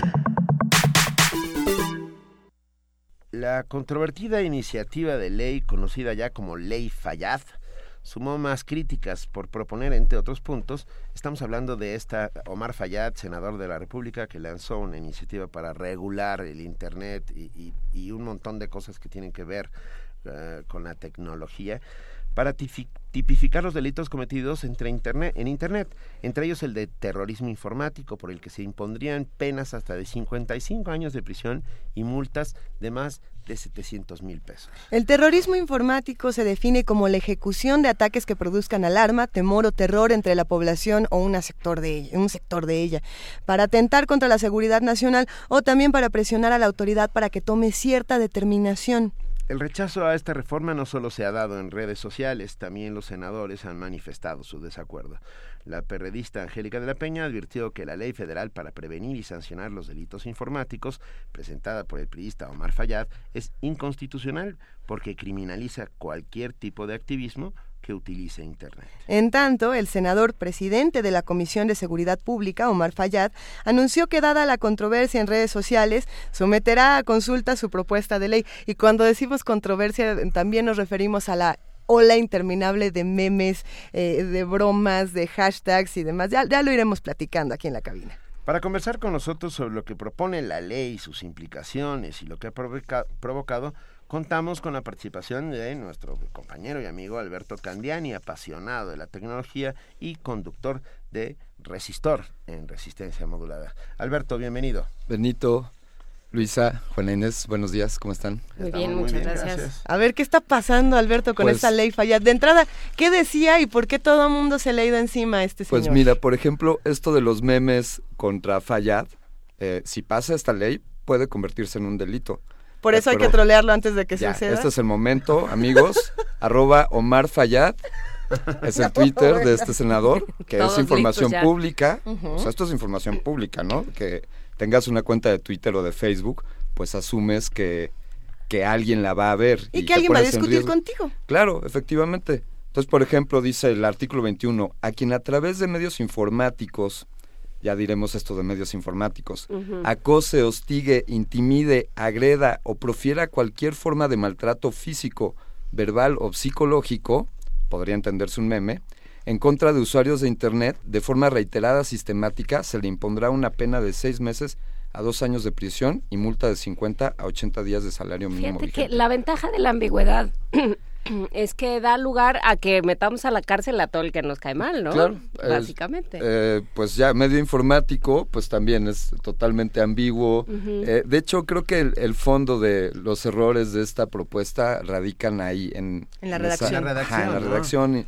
incluso raya en la ignorancia de algunos términos. Pero a ver, Alberto, por ejemplo, eh, en las entrevistas que ha tenido Omar Fayad, que ha dado en los últimos días, lo que él dice y donde él se escuda es, bueno, a ver, yo, este, pre- precisamente esto que acabas de leer, ¿no? Dice, yo lo, lo quiero proponer así porque en otros países, y él retoma el caso, el famosísimo caso de Amanda Todd, la, la, la joven canadiense que se suicidó, Dice, bueno, es que los jóvenes están su- sufriendo mucho acoso, eh, son contactados a través de redes sociales y bueno, abusan de ellos sexualmente o los violentan hasta que ellos eh, se, se- se mueren, se, se suicidan o los asesinan, ¿no? Ese es como lo que él dice. Pero la ley no está hablando de eso. O sea, a pesar de que él se está escudando en un caso tan grave como el de Amanda Todd, que estaba re- relacionado con un caso de pederastia en Canadá muy fuerte que no tenía que ver tampoco con cyberbullying ni nada, Ajá. se está escudando en eso y la ley, ¿qué es lo que dice realmente? Eh, bien, efectivamente hay, hay una serie de delitos que pueden cometerse pues en internet, en línea, y sí, efectivamente hay que hacer algo para, para atacar esto, eh, la violencia, eh, el ciberbullying, que Ujú. dicen, eh, o la, la suplantación de identidad, el phishing, sí hay, y México es, tristemente es víctima de un buen porcentaje de, de esta clase de delitos. Pero Eh, como está escrita esta ley, lo que dice es que yo no me puedo poner un avatar falso en, en Twitter. O sea, yo no me Mm, podría llamar eh, Luisa Luisita, tendría que ser a fuerza Luisa Iglesias Arvide. O sea, en eh, cualquier plataforma. Esa falsa, esa falsa cuenta que queremos hacer con todas las cosas Mm, horribles ya. que se nos ocurren y nos dan pena, ¿no la podemos Ah, no, hacer? no, Delito. es un delito. delito o difundir información, por ejemplo, pongamos el caso, no es que esté aludiendo a nadie aquí, pero que te encuentras con que un gobernante tiene de pronto mágicamente una casa de millones de dólares. Por ejemplo. Por ejemplo, no es que pase seguido, ¿verdad? Y, y lo ves y tomas unas fotos y lo documentas y lo difundes, eso puede ser un delito, de acuerdo a, a esta propuesta de ley. Eh, va, es, es anticonstitucional sin lugar a dudas. El derecho a la información es algo que es de, de todos y que, hemos, y que nos ha costado un montón de trabajo para llegar hasta aquí. Yo tengo la impresión, insisto, en que está mm, pésimamente redactada y además con este fin último de Big Brother, de Gran Hermano, ¿no? De estar por encima de todos y saber todo todo el tiempo. No, pero y además hay una miedo, parte, no, deja- o sea, sí nos tienen miedo. sí, eh, hay otro tema que, este, al que yo creo que tendremos que entrar un poco más adelante, que es Internet es un monstruo de tal tamaño que estamos todos aterrorizados porque cada vez, cada día nos vamos dando cuenta de otra posibilidad que tiene, ¿no? Claro. Eh, y no hay, puesto que no pertenece a una nación, puesto que no tiene una circunscripción, no es es muy difícil regularlo. Todavía estamos, con Internet todavía estamos por decidir cómo se puede vender y cómo se puede regular. Mira, yo, yo me remito a, pues, a buscar alguna analogía o algo con qué comparar Internet en la historia de la humanidad. Y lo único que se me ocurre, pues es la imprenta. Claro. Y entonces esto sería como hablar de, vamos a regular lo que puedes escribir y lo que no puedes escribir y lo que puedes imprimir y no. Y Sí, bien como el, decías, el índice, el index con- este de la De los de- libros prohibidos, estás Ajá, hablando sí. de, de- De la Inquisición. de la Inquisición, Claro, ¿no? Entonces, pues esto está muy cercano de, de, de ser inquisidor y, y luego por ignorancia, por ejemplo, resulta que un día tú quieres deshacerte de tu computador, es más, quieres hacerle una modificación a tu computadora, le quieres incrementar la memoria o cambiar el disco duro o algo, eso es un delito, porque estarías alterando un sistema informático de acuerdo a la ley Fallad. Pero yo no, pero eso ya lo habíamos discutido, pero yo tengo la propiedad. Ajá, pero Pero según esta ley no puedes hacerlo. El Así asunto, co- como mencionaba Benito, es, bueno, la ley está mal redactada, pero la mala redacción de las leyes, eso lo, lo hemos platicado en mesas aquí en, en el programa, no tiene que ver con un error de no sé escribir o no sé pensar. Las- la redacción de las leyes eh, o beneficia a algunos y es perniciosa en, en otros aspectos, ¿no? O sea, está redactado para un fin en específico, no nos van a decir que la hice mal. Bueno, ahora Omar Fayad está declarando, es que no era lo que yo quería decir, Claro. yo no estoy censurando el trabajo periodístico, nada más le falta decir, es que yo no sabía que los periodistas tuitean, ¿no? Eh, nada más. Imagina, sí, por, por ahí dijo que, que la redacción había sido de, de su equipo, ¿no? Que, que él había marcado una línea y que su equipo eh, había presentado esto. Y bueno, por ejemplo, pro- convierte a los proveedores de servicios. Además me encanta, así es una colección de errores como los Sí. proveedores de servicios, punto, se define de tal manera. Y él se refiere a los proveedores de servicios de Internet, que son los que nos dan acceso a Internet, que son pues dos compañías, esencialmente una en México, ¿no? Eh, y dice que todos ellos pueden conservar la información y pueden incluso eh, tener el criterio de restringir el acceso a, un, a ciertos sitios. Eso sucede en algunos países que pues no puedes entrar a ciertas páginas porque el gobierno lo determinó y pues esto se está acercando aquí y entonces un día ellos van a decidir qué páginas sí podemos consultar y cuáles Pero no. en realidad no sucede, ¿no? O sea, sí, pero no. Que, ¿no? que nos, O sea, que nos limiten, Existen las, eh, la intención de limitar, pero de facto claro. eh, pero- las páginas a las se accede a las páginas. En algunos países no, en China no, querida. Pero, no- ¿y no en- se accede? En Irán no, no, no hay forma. En Hay, Turquía, eh, en Turquía el gobierno también. tiene el monopolio del, del proveedor del servicio y, y con un botoncito corta las páginas que no puede ver nadie. Siempre habrá O sea, trucos sí, para ¿eh? poderse Siempre saltar habrá estas trucos, leyes, pero, pero- esos trucos se vuelven ilegales, ¿no? Ese es el asunto aquí. El asunto que se Algo- criminaliza. Algo que me gusta, por ejemplo, eh, en esta ironía, es que el alterar sistemas informáticos, ¿no? Y ya decía lo de la computadora. O, por ejemplo, pues una página, decir, las páginas de internet, tú te metes a tu correo electrónico, todos los amigos que nos escuchan tienen correo electrónico, y cada día, pues hay correos diferentes. Este sistema se está alterando, su naturaleza es estarse alterando, y se altera de acuerdo a que tú interactúes con él. Entonces tú te metes a la página de tu banco y haces una transferencia, entonces estás estás haciendo modificaciones en el sistema y el sistema al día siguiente va a saber que tú hiciste una transferencia, entonces te va a mostrar una información diferente, ¿no? Entonces creo que eh, eh, de esencia la pues el poco conocimiento o la mala interpretación de cómo funcionan los O la mala fe, perdón. No, Sí. es que, a, ver, yo, yo no creo que haya ver, mala no, fe. Bueno, yo, yo no. Yo sí. Yo pongo una no pongo cosa- las manos al fuego. Yo pongo, yo sí pongo las manos al fuego por De que una no hay teoría. mala fe por la por, por intentar regular el Esp- internet. espérame, espérame. Siempre, bueno. Yo lo que pongo sobre la mesa es el siguiente postulado. Si la, la, la razón que puede haber detrás es, un- es una persona incompetente que no sabe lo que está haciendo, casi siempre esa va a ser la razón. Y pero que De acuerdo, no, no sabría, pero- yo no creo que sea el caso ni de lejos de una persona incompetente que no sepa. ¿Fallar? No, yo lo que creo es que es una, una ley perniciosa que está Sí, intentando sí, Es una ley que dice, ya estoy harto de que, de que todo el mundo diga lo que, lo que quiere, ¿no? Que eso es lo que, es lo que hay detrás. Entonces sí, sí, sí, ahí hay un problema, pero además está pésimamente planteada. O sea, si la hubiera hecho bien Sí, y la hubiera vendido como hay, es un asunto contra hay ciberbullying, antecedentes, ¿no? La ley Beltrones eh, y, y esto, de hecho la ley Beltrones pues está un poco mejor redactada, Sí. creo que entiende un poco más de qué se trata y sin embargo también es algo que atenta contra la libertad de expresión y Ahí está el tema y la libertad de expresión está consignada por la Constitución. Ayer apareció Omar Fayad para decir, no, no, a ver, no, ya, si quieren la quemo. La, la- así, ¿eh? Sí, la, dijo, la quemo, quemo. la quemo, la empecemos de cero, vamos a hacerlo de nuevo. Si es pura incompetencia, es, es más vergonzoso que si fuera un acto pero de así mala fe. funciona lo- esta legislación, porque no hay, por- porque no hay legisladores de carrera, porque todo el mundo está, se, se está Claro, no son profesionistas o especialistas en, en las áreas y lees un poco la propuesta y consultas las fuentes de información eh, y las estadísticas que estuvieron analizando, por ejemplo, de la MIPS y algunos datos, algunos pues que sí pueden ser datos duros y otros que eh, pues son datos interpretados como el número de conexiones a Internet en México. Hay ahí varias opiniones, hay quien habla de más del 50%, 54%, y hay quien habla que está por abajo del 30% porque... Que el 54% de los mexicanos tenemos Ajá, internet. sí, sí, que es, eh, bueno, algunos discutimos que eso es muy optimista. Lo que pasa es que están contando cada conexión que cada uno de nosotros tenemos. Eh, Ahora, mientras te veo, Benito, tú tienes dos o tres conexiones porque traes la tableta, la computadora y el teléfono. Ajá. Entonces esos que están contando como No, si fueran no es mía. La tableta- 60 bueno. millones de mexicanos, ¿no? Sí, sí, sí. sí. Entonces, Pero a ver, eh, con, con 40 millones de mexicanos en pobreza extrema, Ajá, eh, eh, claro. esa cifra a mí me parece alucinada. absolutamente. ¿Eh? O sea, no creo que esas personas tengan acceso a internet, punto.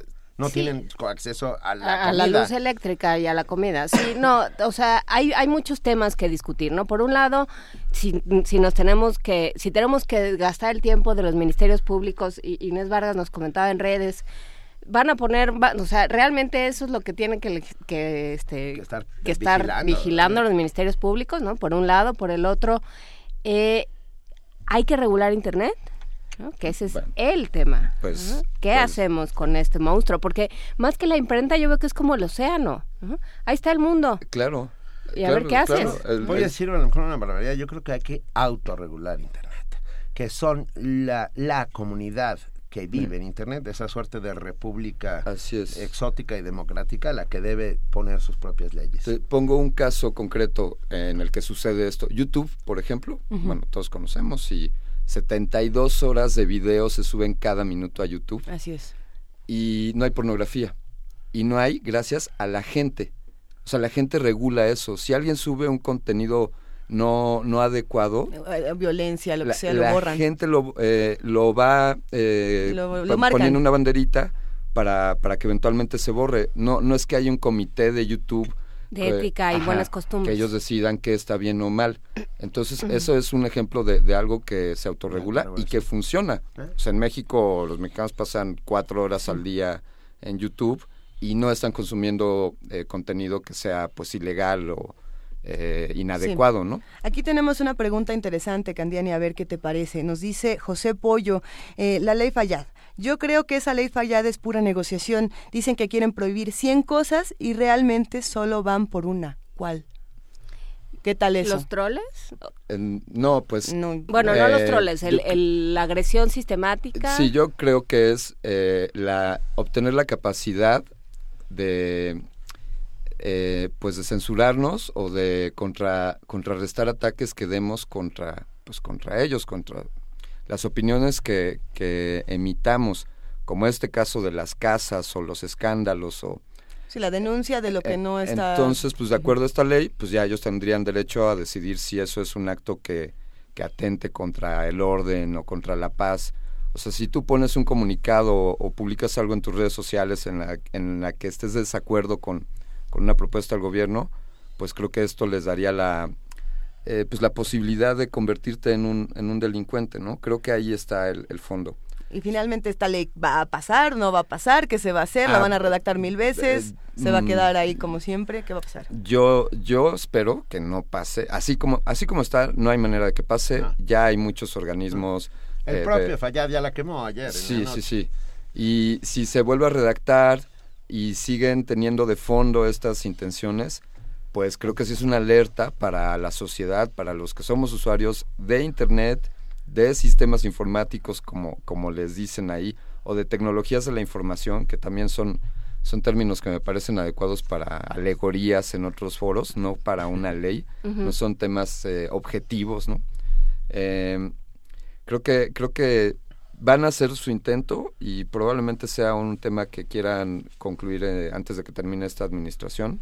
Entonces sí, eh, un, creo que un deber de los usuarios de Internet es que estemos conscientes de esto y de lo que pueda atentar contra nuestra libertad. Efectivamente hay ignorancia al presentar esta ley, pero también puede podría pasar por ignorancia por parte nuestra, ¿no? Si nosotros no nos cuidamos y no hacemos, eh, no exigimos nuestros derechos. Y no tenemos claro que todo lo que sucede en redes, se están hablando en, en Twitter, ha, ha habido varios comentarios sobre la policía cibernética, todo lo que sucede en celulares, en eh, cuentas de Twitter, en todos lados, en correos electrónicos, todo está vigilado. Sí. No, no podemos pensar que no. Así es. Este, Entonces, bueno, pues saber vivir con esa conciencia ¿no? y, y- y vivir también con la idea de cualquier cu- cualquier ley, cualquier intento que, que vaya en contra de, de mi libertad y de mi posibilidad de decir esto no me gusta, no, No Sí. estoy de acuerdo, esto me esto me, me ofende como ciudadano, eso nos nos ah, perjudica a todos y nos va quitando pedazos. Claro, e- ese es el riesgo, porque efectivamente, o sea, hay, hay delitos que sean o no en Internet, pues son delitos per se, o sea, el fraude, la suplantación de identidad, que te robe el número de tu tarjeta de crédito y, y se hagan compras con ella, pues se haga en Internet o de manera física, pues es igual un delito, ¿no? No tendría por qué representarse de otra manera en, con estas nuevas leyes. Mira, Ajá. México Gráfico nos Sí. dice, con la ley Omar Fayad demuestra, se demuestra que el gobierno se acaba de dar cuenta de la fuerza e impacto de las leyes sociales. Y eso es cierto. El Ah, poder de las redes sociales, ¿Cuál es el poder de las redes sociales, Alberto Candiani? Pues eh, lo hemos hablado en, en Resistor, creemos que las redes sociales pueden, pueden desbancar a un gobierno, ¿no? La- Resistor, todo, lo- de este, ¿qué días los está martes, Resistor? martes hoy a las 10 de la noche, a las 10 con 15 minutos después de Retinas. Efectivamente, las redes sociales eh, pues son un pues son una voz, son la voz de la sociedad, ¿no? Esa es una de las posibilidades que yo siempre vi desde que nació internet, como la oportunidad de, de hablar y que pueda ser escuchado por el mundo. Eh, si tú publicas algo, potencialmente eh, lo puede ver, como bien decías Juan Inés, pues no solo los que estén vigilando, sino públicamente, cualquiera puede ver mi información. Entonces, eh, pues yo veo las redes sociales, pues sí, como un termómetro, bien manejadas, eh, filtrando lo que no sean las influencias, porque pues ya hay todo este tema de los bots Sí. o, o de las opiniones sembradas. Hay herramientas para, para generar opiniones y generar tendencias y o sea, eh, ellos también saben. están usando. A ver, a ver, ¿cómo, Claro. cómo son estas Claro. herramientas? A ver, platiquemos sí. un momentito. Eh, por ejemplo, alguien está de- en desacuerdo contra la ley Fayad, ¿no? Por decir algo. Entonces, una técnica es con bots, con sistemas automáticos que empiecen a, a poner Son eh, robots que tweets, contestan tweets a favor. miles a favor diciendo, Entonces, "Sí, por ejemplo, Twitter ha líder". detectado, Twitter ha detectado esto y ya sabe diferenciarlos. Entonces ahora lo que hacen son bots humanos. O sea, contratan un ejército de jóvenes que se pongan a tuitear, creen varias cuentas y se pongan a tuitear a favor. Entonces creen tendencia. Y como funcionan los hashtags y las tendencias en Twitter, eh, se van desplazando de acuerdo a que otras los desplacen. Entonces ellos saben manejar estos, estos métodos y bueno, por eso Soy 132 pues se cambió a Soy 132 segundo y tercero y séptimo. 27. Claro, porque ellos lo fueron desplazando con otras, con otras opiniones o con otros hashtags. Eh, entonces, pues tenemos que ser conscientes de eso. No, no es que a la sociedad se le olvida, es que es que nos inundan con otras No, opiniones. y también hay una, hay una versión más artesanal que es a ciertas personas que tienen muchos seguidores, Claro. se les acerca una marca de cerveza, le dicen... O un- "Tú o un partido verde ecologista. o un ¿no? partido verde ecologista, pero yo me iba a ir por el asunto más comercial, ¿no? De decir, este, todos los días a las, como por ahí de las 10 de la noche tú vas a tuitear que te estás tomando una cerveza de esta marca, Claro. ¿no? Y ya, ¿no? Y a mí me dan una lana y yo todos los días, digo yo no, porque porque pues ni a mí ni quien me pele, pero Yo ni bebo. yo ni bebo, pero ni quien me haga ningún caso, pero este pero sí, ¿no? Todos los días el ser humano en cuestión pone, ¿no? Estoy, me estoy tomando una, no sé Sí, hay, hay un concepto, eh, no sé si quepa el tiempo de decirlo, pero hay un concepto del long tail, eh, la cola larga, se refieren Ujú. eh, en cuanto a analizar tendencias y un poco retomando los líderes de opinión de los que hablas con Inés. Digamos que hay muy poquitos líderes de opinión con Sí. muchos seguidores, ¿no? Y estos pueden marcar una, una pauta. Los llamados tweet stars. Eh, pero, pero hay, habemos muchos más que no tenemos tantos seguidores, pero somos muchos más. ¿Sí? ¿Me cachan? O sea, hay, Sí, sí, sí. hay más cuentas con poquitos seguidores y hay muy poquitas O cuentas sea, hay con más seguidores. perrada que tweet stars, Así es lo que nos estás diciendo Entonces, muy bien. pues, pues la perrada, pues so- somos los que tenemos más poder, o sea, es más largo ese long tail Ajá. que los poquitos privilegiados. Entonces, pues amigos, unámonos. ¿Es tu momento la perrada al poder? Así es. Eso, vamos, Candiani. Primero el mundo. Poder para la perrada. A ver, pero A ver. es- esto me llama muchísimo la atención Los voy a pensando separar. ¿cómo, cómo se organiza uno en redes sociales, ¿Qué, qué tipo de información se debe compartir, cómo debemos comportarnos también en redes sociales para evitar que, o sea, si queremos también evitar Claro. este tipo de leyes, nosotros estamos organizados y las usamos de una manera responsable, ¿no? Sí. Que ese es el otro lado. Claro, ¿cómo ser ciudadano en redes sociales? Pues eh, retomo lo que dice Benito de autorregularse Sí. y Es decir, no, no podemos criticar, por ejemplo, eh, con groserías o haciéndolo eh, sin ser elegantes, ¿no? O sea, tenemos que respetarnos a nosotros mismos y, y eso también le, da, le dará cierta validez a nuestra opinión. O sea, si yo no estoy de acuerdo con la ley de este señor, pues tendría que decir por qué y, y fundamentarlo y no, no dejarlo en, en comentarios superfluos. Osoeces. Y- ajá, exactamente. Entonces, Ah. creo que creo que eso es como eh, me iría, Luisa, a que cada uno tuviese conciencia de la importancia y el potencial de las opiniones que se puedan emitir en las redes sociales y entonces pues que asumiendo eso eh, pues pues eh, publiques algo que sea valioso es decir por ejemplo los memes a mí en lo personal los memes me cuestan trabajo A mí también mucho. Eh, mucho. Y, y sé que es una tendencia y sé que hay quien los usa muy bien, pero, pero creo que hay for- formas más efectivas de hacerlo. O no sé, es como hacerse responsable de lo que quieres decir y, y pues decirlo, ¿no? Y decirlo bien. Pensando, articularlo. Pe- pensando en, en los memes, por ejemplo, Ajá. ¿no? El meme de la semana pasada, ok, era la cara de Miguel Ángel Mancera en el metro en la línea 12, ¿no? Y bueno, la cara de Miguel Ángel Mancera en el metro en la línea 12 era de ya me quiero ir, lo que sea. Eh, todos los medios, eh, todas, las, todas las personas en redes sociales comenzaron a poner textos debajo de esto. Esto es considerado un ejercicio de humor, es considerado un ejercicio de falta de respeto a Miguel Ángel Mancera, es considerado un ejercicio de falta de respeto a la línea 12 o es simple libertad de expresión. O sea, estamos, ¿en qué terreno nos movemos ahí? Ah, bien. Por ejemplo. Creo yo, pues, es libertad de expresión, efectivamente. O sea, y, y, y si eres Miguel Ángel Mancera y te vas a ofender por los memes, bueno, pues acostúmbrate. Quédate en tu casa. chamba, quédate en tu chamba. casa. Pues, bueno, ya nos vino a decir hace no sé cuánto tiempo que la verdad le está, era muy difícil. Era muy difícil que todo el tiempo lo estuvieran criticando y que ya no quería. Bueno, pues váyase a su casa, señor. Pues mira, Gabriel Jiménez nos escribe, regular internet es regular la libertad de expresión, déjense de discurso. Vete. Creo que no nos estás Mm. oyendo bien, ¿eh? Mm. Estamos hablando de autorregulación. estamos hablando autorregulación. De democrática república y de, una, internautica. y de un espacio con el que no sea. sabemos qué hacer. ¿no? O sea, no- Es un tucán. Es, hay que todo el tiempo hay que estarse preguntando qué hacemos con él, cómo lo usamos, para qué lo usamos, porque porque puede ser una gran herramienta, es el- el- la metáfora del martillo que usa siempre Benito. Claro.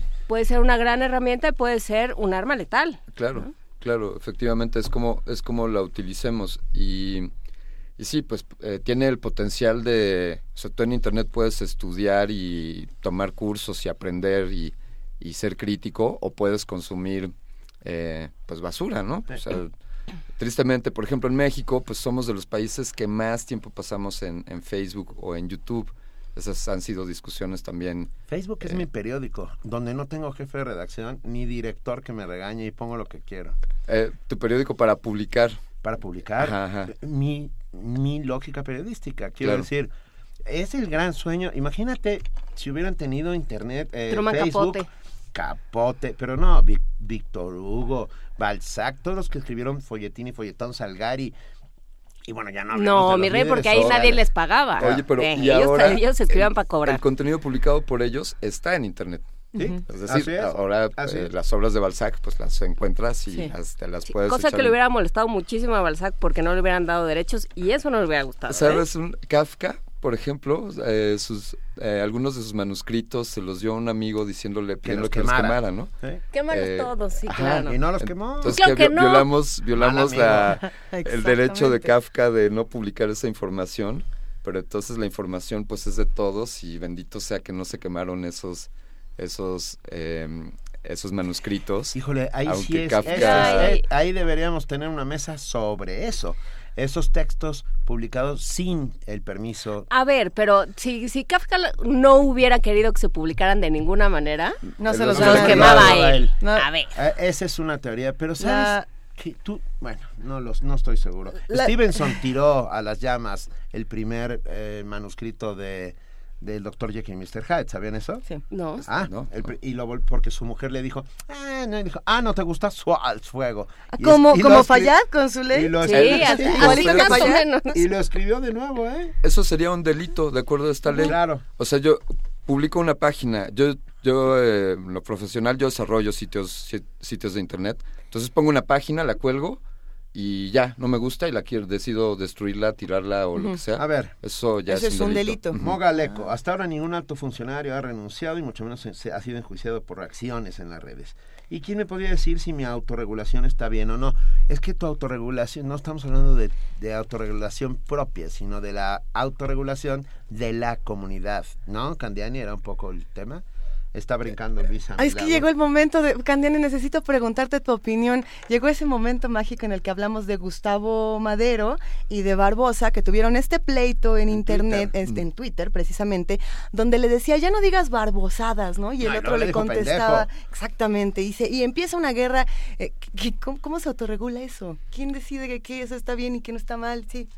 Em, mira, eh, tuvimos un caso, por ejemplo, un, un cliente que le llamamos las redes sociales, un candidato, no, ahí no puedo decir, eh, y nos dio la gestión de las redes sociales al equipo que administrábamos esto.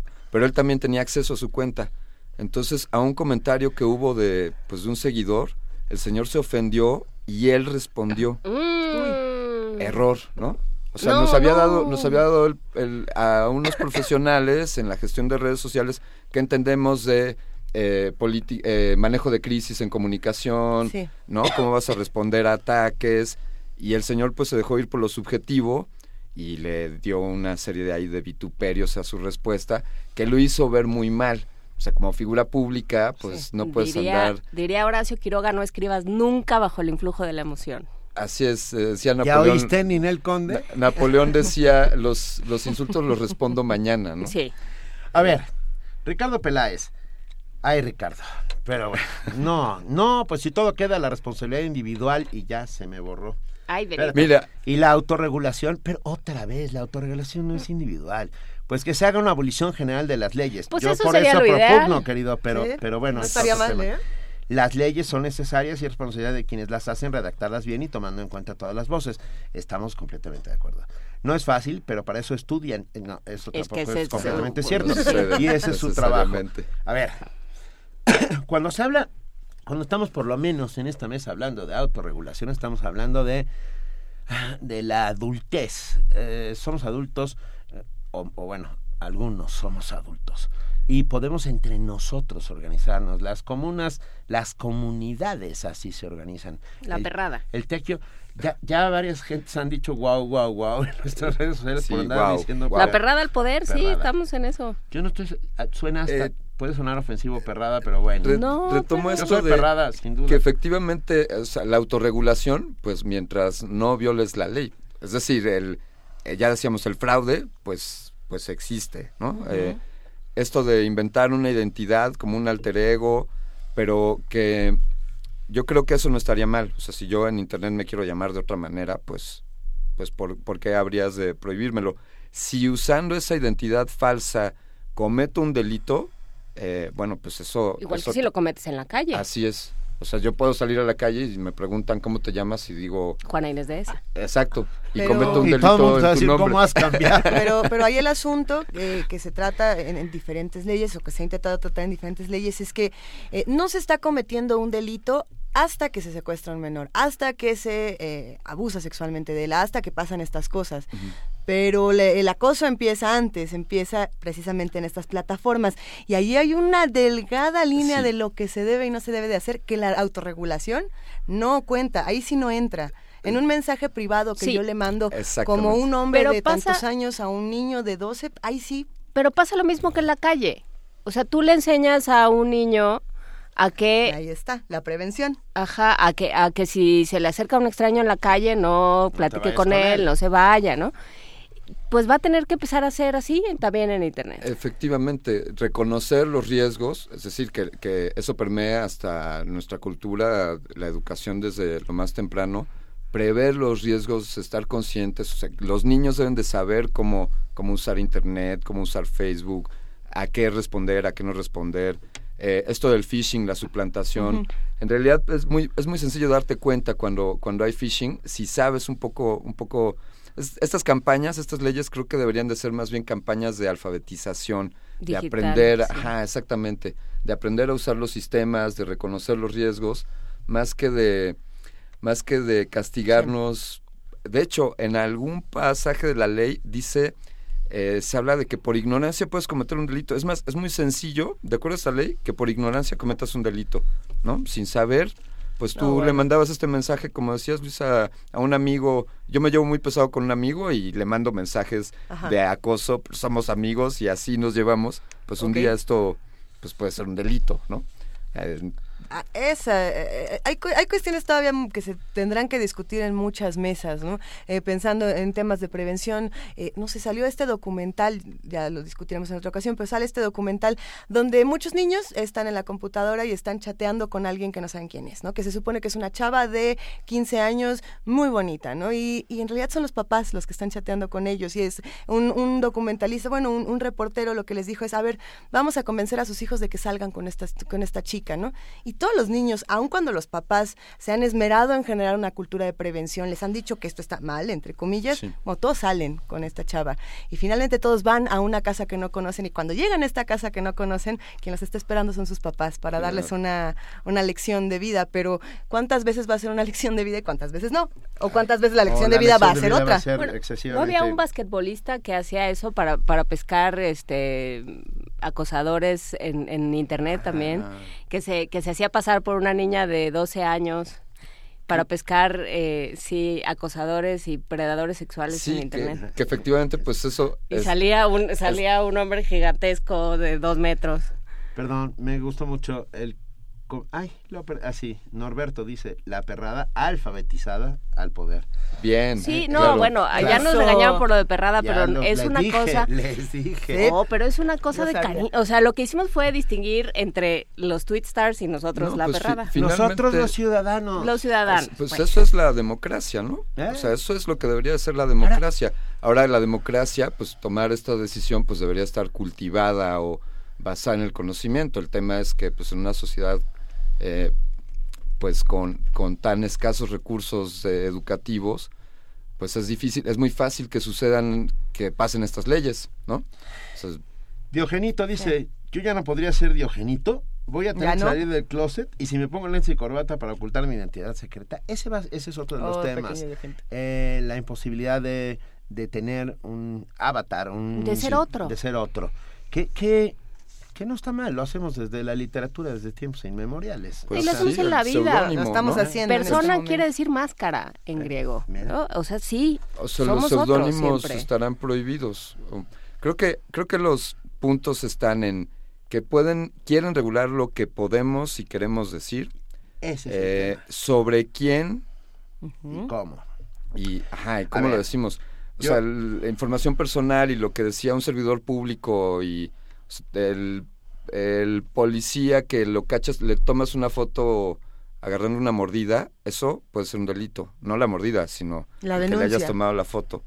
Eh, y, y también muy peligroso, pues, esta facultad de, de que los proveedores de servicio eh, tengan, bueno, como decías Juan Inés, pues ya tienen esa información, pero, pero que no sabemos quién va a tener acceso a ella. Y ya esto ha sucedido en México también. que las bases de datos, por ejemplo, se acordarán en... eh, Vas al IFE, eh, vas a Tepito y te encuentras ahí las bases de datos del IFE, ¿no? Eh, O sea, nuestra información ya se salió, ya se salió de... De todos los cauces. Eh, pues sí. Eh, entonces aquí no sabemos tampoco qué pueda pasar. O sea, quién va a tener acceso a esa información. Aunque la aseguren, pues igual los pueden hackear y, Creo, y filtrarse. vamos a tener que seguir hablando de discutiendo, esto, No, ¿eh? bueno, eh, sí, pues es la única manera. Nada más una cosa, todos los, los sustantivos, todos son discriminatorios. Por- ¿no? Porque por me dice tanto, Carlos Gauche-. No, sí, porque lo que hacen es a- referirse a un- una porción del universo. ¿no? Sí, Entonces, pero, todos los pero a ver, sustantivos son nada de lo que se discriminatorios. dice aquí es- tiene ningún fin discriminatorio, por supuesto. no, sí, ¿Sí? pues porque discriminar quiere decir tomar un- una porción del universo querida, entero. eh, Bueno, ajá, pero dentro de lo que pero, Pero lo que pero están estamos diciendo, hablando no, en términos que no. políticamente correctos de discriminación objetiva. Eh, No. A ver, no vuelvas a decir perrada, ¿ok? Ok, está Qué, bien. qué deliciosa ha sido la conversación esta mañana contigo, Alberto Candiani, Gracias. apasionado de la tecnología, conductor de Resistor a través de Resistencia Modulada, los martes, A las 22 horas con 15 minutos. Venga. aquí a través del Y 96.1 perdón, de aquí, FM. aquí eh, siempre estamos por la libertad de expresión y seguiremos diciendo lo que opinamos. Ah, y, lo, y sin lugar a dudas, y seguiremos recibiendo sus comentarios con lo que todos ustedes digan. Por eso hacemos comunidad. Para como ya se puso calientito aquí, ¿qué les parece la cabalgata de las Valquirias del, del señor Wagner? Venga. Vámonos, Wagner. Vamos.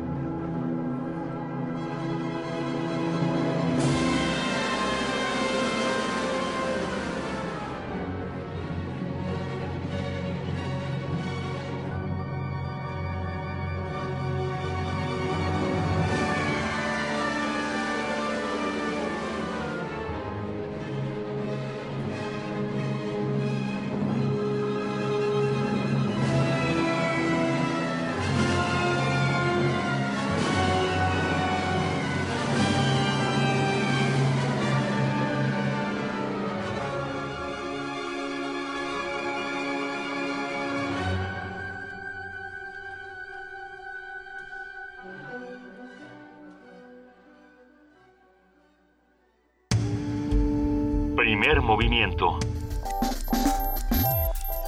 Escucha la vida con otro sentido.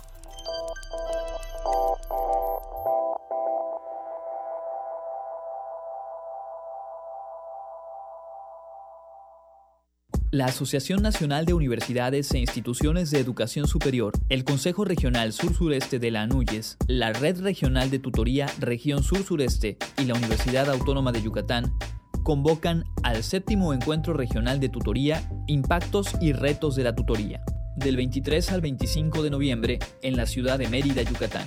Consulta la convocatoria completa en la página www.7encuentro-tutorías.wadi.mx. Gracias a ti, los diputados ciudadanos empezaremos a construir una nueva historia. Porque no es justo que los diputados tengan privilegios que no tienen la mayoría de los ciudadanos, renunciaremos a los seguros de vida y de gastos médicos, evitando un despilfarro de más de 19 millones de pesos en tres años. Esto es solo el primer paso. Vamos a demostrarte que no somos lo mismo. Diputados Ciudadanos. Movimiento Ciudadano. RTC y Conaculta te invitan a conocer Wikiméxico, un sitio con una amplia oferta de divulgación cultural que actualmente cuenta con más de 3.000 artículos sobre historia, arte, cultura, ciencia, tecnología y medio ambiente. Una plataforma que puedes consultar de forma gratuita. Encontrarás datos curiosos, un recetario, un cancionero y más de 84.000 documentos que comprenden desde la historia más antigua de nuestro país hasta la actualidad. Más información en www.wikimexico.com. Ciencia Nueva, Doctorados UNAM. ¿Tuviste el grado de doctor en la UNAM desde febrero de 2011?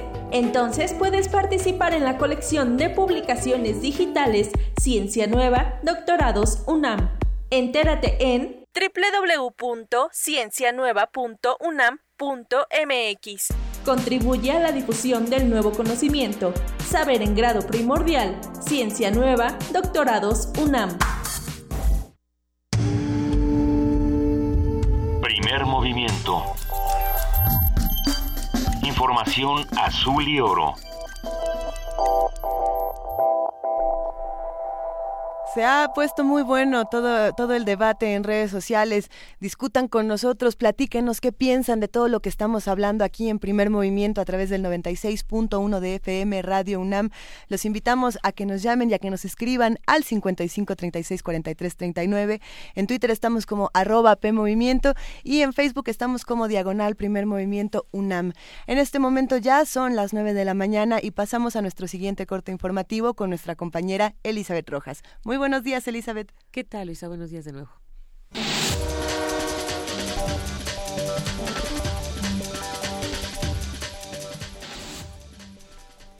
El secretario de la Función Pública, Virgilio Andrade, comparecerá mañana miércoles en la Cámara de Diputados. Así lo confirmó el líder de los diputados del PRD, Francisco Martínez Neri. Además explicó que en el encuentro con los legisladores se tendrá que explicar los múltiples casos de corrupción denunciados en los últimos años del gobierno federal actual. Este martes el presidente del Consejo Nacional del Partido Morena, Andrés Manuel López Obrador, presentará un proyecto alternativo para la construcción de un nuevo aeropuerto en la Ciudad de México. En el acto, López Obrador propondrá la construcción de dos pistas para vuelos internacionales y de carga en la base aérea de Santa Lucía en el Estado de México. De acuerdo con datos publicados por Morena, la propuesta es 70% más barata que la del nuevo aeropuerto en Texcoco. La Secretaría de Hacienda publicó un decreto mediante el cual se otorgan diversos estímulos fiscales para incentivar el uso de medios electrónicos en el marco del buen fin. Según la dependencia, el estímulo consiste en acreditar contra el impuesto sobre la renta propio o del retenido a terceros por este impuesto el importe integrado, entregado como premio a los tarjetavientes. La Secretaría de Hacienda y Crédito Público precisó que para acceder a los beneficios de estos estímulos fiscales, las entidades financieras deberán apegarse a las bases que establezca el SAT para el sorteo. El PAN anunció el envío de miembros de su Comité Ejecutivo Nacional al Estado de Colima para estar atentos y evitar trampas ante las elecciones extraordinarias para gobernador en la entidad. A través de un comunicado, el líder panista Ricardo Anaya confió en que Jorge Luis Preciado ganará los comicios que se realizarán en Colima. Cabe recordar que el Tribunal Electoral del Poder Judicial de la Federación anuló los resultados de las elecciones del 7 de junio que daban el triunfo al PRI por la injerencia del gobierno estatal. El comisionado de la Policía Federal, Enrique Galindo, pidió esperar a que las autoridades mexicanas concluyan si lo ocurrido en Tanguato el pasado 22 de mayo fue una ejecución extrajudicial o no. Esto luego de la descalificación de la organización Human Rights Watch sobre el informe de la Policía Federal en el que reportó un enfrentamiento con presuntos integrantes del cártel Jalisco Nueva Generación ocurrido el 22 de mayo en el Rancho El Sol, municipio de Tanguato, Michoacán, que dejó como saldo 43 muertos. La delegación de la PGR en el Estado de México elevó a averiguación previa el acta circunstanciada por los ataques cometidos al sistema de transporte Mexibus. Los delitos que se investigan son violación a la ley de armas y ataques a las vías de comunicación. En información internacional, el secretario de Estado de Estados Unidos, John Kerry, se reunió este lunes con el presidente de Kazajistán, Nursultán Nazarbayev, como parte del viaje oficial que realiza desde el 1 de noviembre a las cinco repúblicas de Asia Central. Luego del encuentro, Kerry dijo confiar en que la ampliación en el apoyo entre Kazajistán y Estados Unidos favorecerá las cinco reformas institucionales y el programa 100 Pasos Específicos, la base de la estrategia de desarrollo de ese país asiático hasta 2050. Para cumplir con la Agenda 2030 debemos acabar con la corrupción, exhorta la ONU. El mundo necesita que los líderes globales tomen acciones decisivas para fortalecer la lucha contra la corrupción y el soborno, afirmó este lunes el secretario general de la ONU. Ban Ki-moon envió un mensaje a los más de mil participantes de la Conferencia de las Partes de la Convención de la ONU contra la Corrupción, que se reúne esta semana en San Petersburgo, Rusia. El director ejecutivo de la Oficina de Naciones Unidas contra la Droga y el Delito, la 1DC, Yuri Fedotov, explicó por su parte que la corrupción instiga a los criminales a sacar provecho de la pobreza y las personas en desventaja, además de que permite que el crimen organizado prospere a expensas de toda la sociedad. Fedotov destacó que ese flagelo desvía los recursos públicos que tanto se necesitan de los programas donde se supone que deberían ser invertidos. En este sentido, tanto el secretario general de la ONU como el director ejecutivo de la UNODC coincidieron en subrayar la importancia de acabar con la corrupción para hacer realidad los objetivos de la Agenda 2030, la cual requerirá de grandes inversiones para hacer realidad sus ambiciosas metas. Jordi Trujols, Naciones Unidas, Nueva York. En España, la policía detuvo esta madrugada a tres marroquíes de entre 26 y 29 años residentes en Madrid, a los que acusa de estar preparando atentados en el país en nombre del Estado Islámico.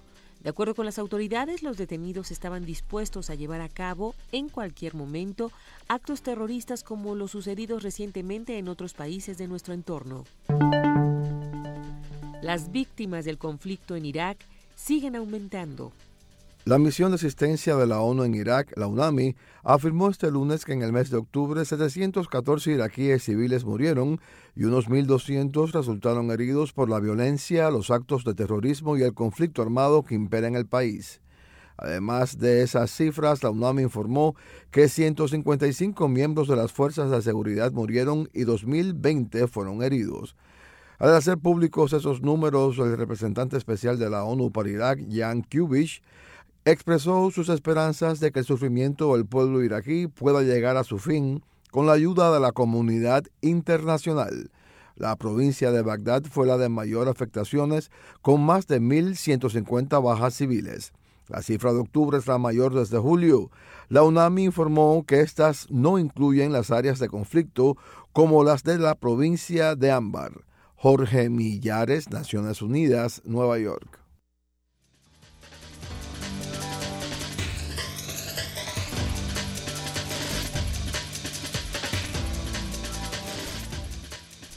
Muchísimas gracias a nuestra compañera Elizabeth Rojas por este corto informativo de las 9 de la mañana.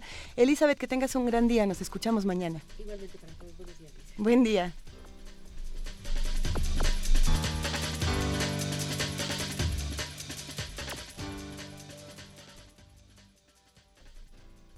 Y como lo hemos hecho desde el 26 de septiembre hasta el día de hoy, eh, Poesía Necesaria se une a lo que está haciendo Radio UNAM, Si hay olvido, no hay justicia, para que recordemos a nuestros 43.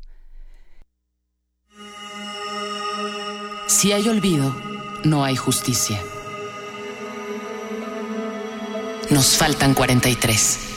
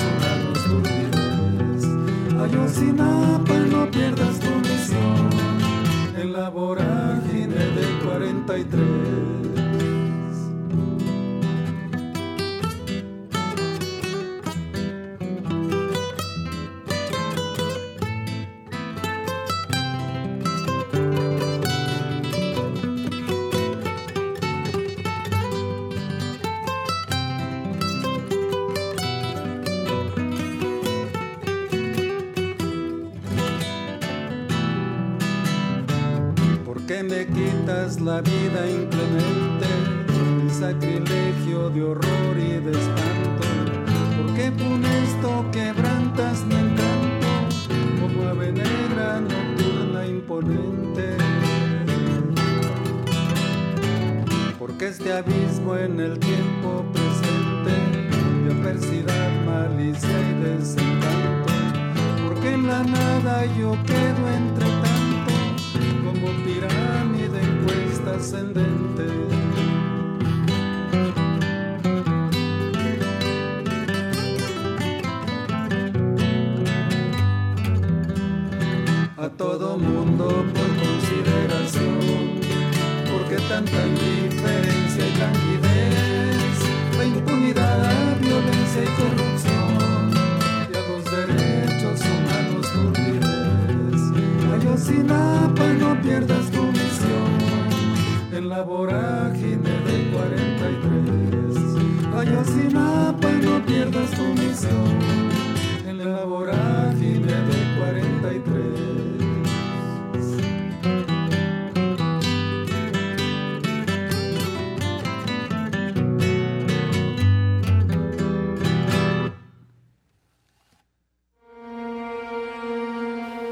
Bisoneto de Baldo Wences. Música, letra e interpretación de Baldo Wences. Baldo Wences es maestro jubilado, originario de la localidad de Tlalchichilpa de Arcelia, en la tierra caliente del estado de Guerrero. Si hay olvido, no hay justicia. Nos faltan 43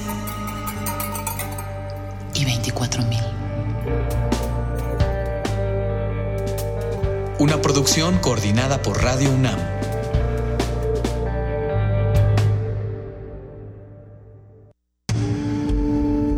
Primer movimiento.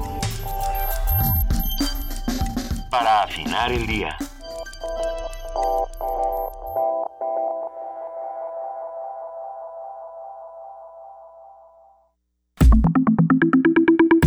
La mesa del día. Los ministros de Relaciones Exteriores de 17 países, entre ellos Estados Unidos, Rusia, Turquía y Arabia Saudita, Saudita, se reunieron en Viena para comenzar las conversaciones sobre una solución política al conflicto en Siria, donde la guerra civil ya ha provocado más de 250 mil muertos desde el 2011.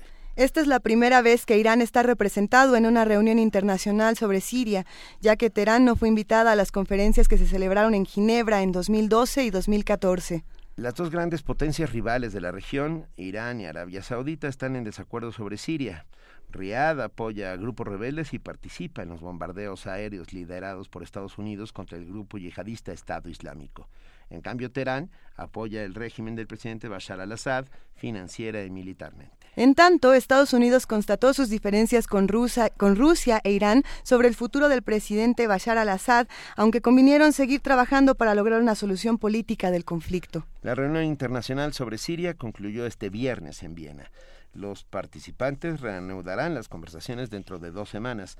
Un análisis sobre sus repercusiones en la comunidad internacional, así sobre cómo la forma, sobre la forma en que se puede incidir eh, los gobiernos y los organismos para lograr un acuerdo nacional la brinda hoy el doctor Tariq Serawi, profesor de la Universidad Iberoamericana y especialista en Medio Oriente. Muy buenos días, doctor Serawi, gracias por acompañarnos. Hola, hola, ¿qué tal? Gracias por la invitación. Nos, nos gusta siempre que hablamos contigo, no es la primera vez que, que tenemos una conversación sobre lo que está ocurriendo en Siria, lo que está ocurriendo del otro lado del mundo, pero lo que pasó en Viena es algo importantísimo. ¿Qué, qué sucedió en Viena y cómo repercute en todo lo demás? Sí, sí, es, es, es es, de alguna manera unas noticias optimistas dentro de todo el, pesimismo que siempre escuchamos con respecto a la, a la situación en, en, Siria. Pero aquí creo que lo, el primer punto, y es lo, importante, es no hay que ser tan optimistas con respecto a estas, eh, a estas negociaciones, ya que en realidad solo son un comienzo y probablemente lo que va a suceder es se van a asentar bases, se van a asentar parámetros para eh, negociaciones a futuro. Ahora, lo que sí pudimos ver en estas, hay, hay varios puntos importantes dentro de estas negociaciones. Creo que el punto más importante aquí es que Arabia Saudita e Irán se hayan sentado en la misma mesa. Sí. Esto es un punto importantísimo porque son los dos grandes rivales de la zona. Y esto, si recordamos, eh, dentro de, de, política internacional se le, se le conoce como la Guerra Fría Interárabe, que es un conflicto que viene desde que Khomeini sube al poder en el 79, esta rivalidad muy grande entre Arabia Saudita e Irán. Entonces, es un gran logro sentar a, a ambos, a ambos rivales en la misma mesa pero aquí la segunda cuestión es ver los intereses que tienen los actores. Y esto es, es muy interesante con respecto a Siria, porque podemos ver Siria como un microcosmos donde se ven reflejados todos los intereses de los actores eh, regionales y los grandes actores internacionales. Y, y, la manera de resolver la crisis en Siria a veces parece muy contradictoria entre los países que están participando justamente en ese sentido, me quedé pensando en Arabia Saudita y en, en Irán. Eh, dos países que tienen alta influencia religiosa eh, en, su, en, su, esfera política y que en el fondo podríamos decir que podrían parecerse, entre comillas, en cuanto a, a, sus, a, sus dictados y a su observancia del Corán, etcétera, etcétera. Y sin embargo, uh, los dos tienen dos posiciones completamente enfrentadas por, a ver, Arabia Saudita, hay bases de los Estados Unidos dentro de Arabia Saudita, es un país que ha sido apoyado por los Estados Unidos, en, es como el gran aliado en el, en el Oriente por supuesto. profundo. Y por el contrario, Irán, que eh, se acerca más a las posiciones eh, rusas, ¿no? De, de, Vladimir Putin. ¿Cómo se entiende esto? No, no, es casi, hay un conflicto de fondo que es el que, el que viene ahí arrastrándose? Sí, sí, por supuesto. O sea, en realidad, justo como, como comentabas, es, ese ver dos modelos que surgen, que surgen de la misma base, o sea, dos, dos modelos que recaen dentro de lo que se llama el, el, fundamentalismo. Uno es un, un, modelo de corte sunni, de corte eh, wahhabi, es una de las, de las cuatro escuelas de interpretación del Islam. ¿Cuál sería ese modelo? Perdón. El, de, el saudí. El, saudí. O sea, el, el saudí surge de, de, una, una escuela que se le llama la Hanbali y después viene la versión moderna, por así llamarle, que es la Wahhabi moderna, que surge en el mil, 1700. Y, y es, es, una versión del, del Islam, digamos, eh, conservadora, es una lectura e interpretación del Islam muy literal la que se hace, y va muy ad hoc con la eh, con la monarquía saudí. Y por el otro lado tenemos una versión eh, iraní, que es esta versión chiita, que es esta versión revolucionaria en el sentido de que surge de una revolución, la, la primera revolución que no está basada en la Revolución Francesa. Es la primera revolución del siglo XX y de la historia que no tiene sus bases, esto es muy importante, en la Revolución Francesa y por lo tanto en eh, los, valores occidentales, libertad, igualdad, exactamente. Y es una es una versión de, del Islam populista, pero finalmente las dos tienen tienen mucho que ver. El, el, el, el, gran punto aquí en común sería que no va a existir esta división entre Estado y eh, religión. Y son opuestas las dos. Son opuestas las dos porque recordemos la versión iraní surge oponiéndose a una monarquía autoritaria y una de las monarquías más eh, brutales del Medio Oriente, que va a ser la monarquía de, del Shah de Irán, de Mohammed Reza Pahlavi. Curiosamente, como comentabas, cuáles han sido los dos grandes pilares para la política exterior norteamericana, Arabia Saudita y en su momento lo fue Irán.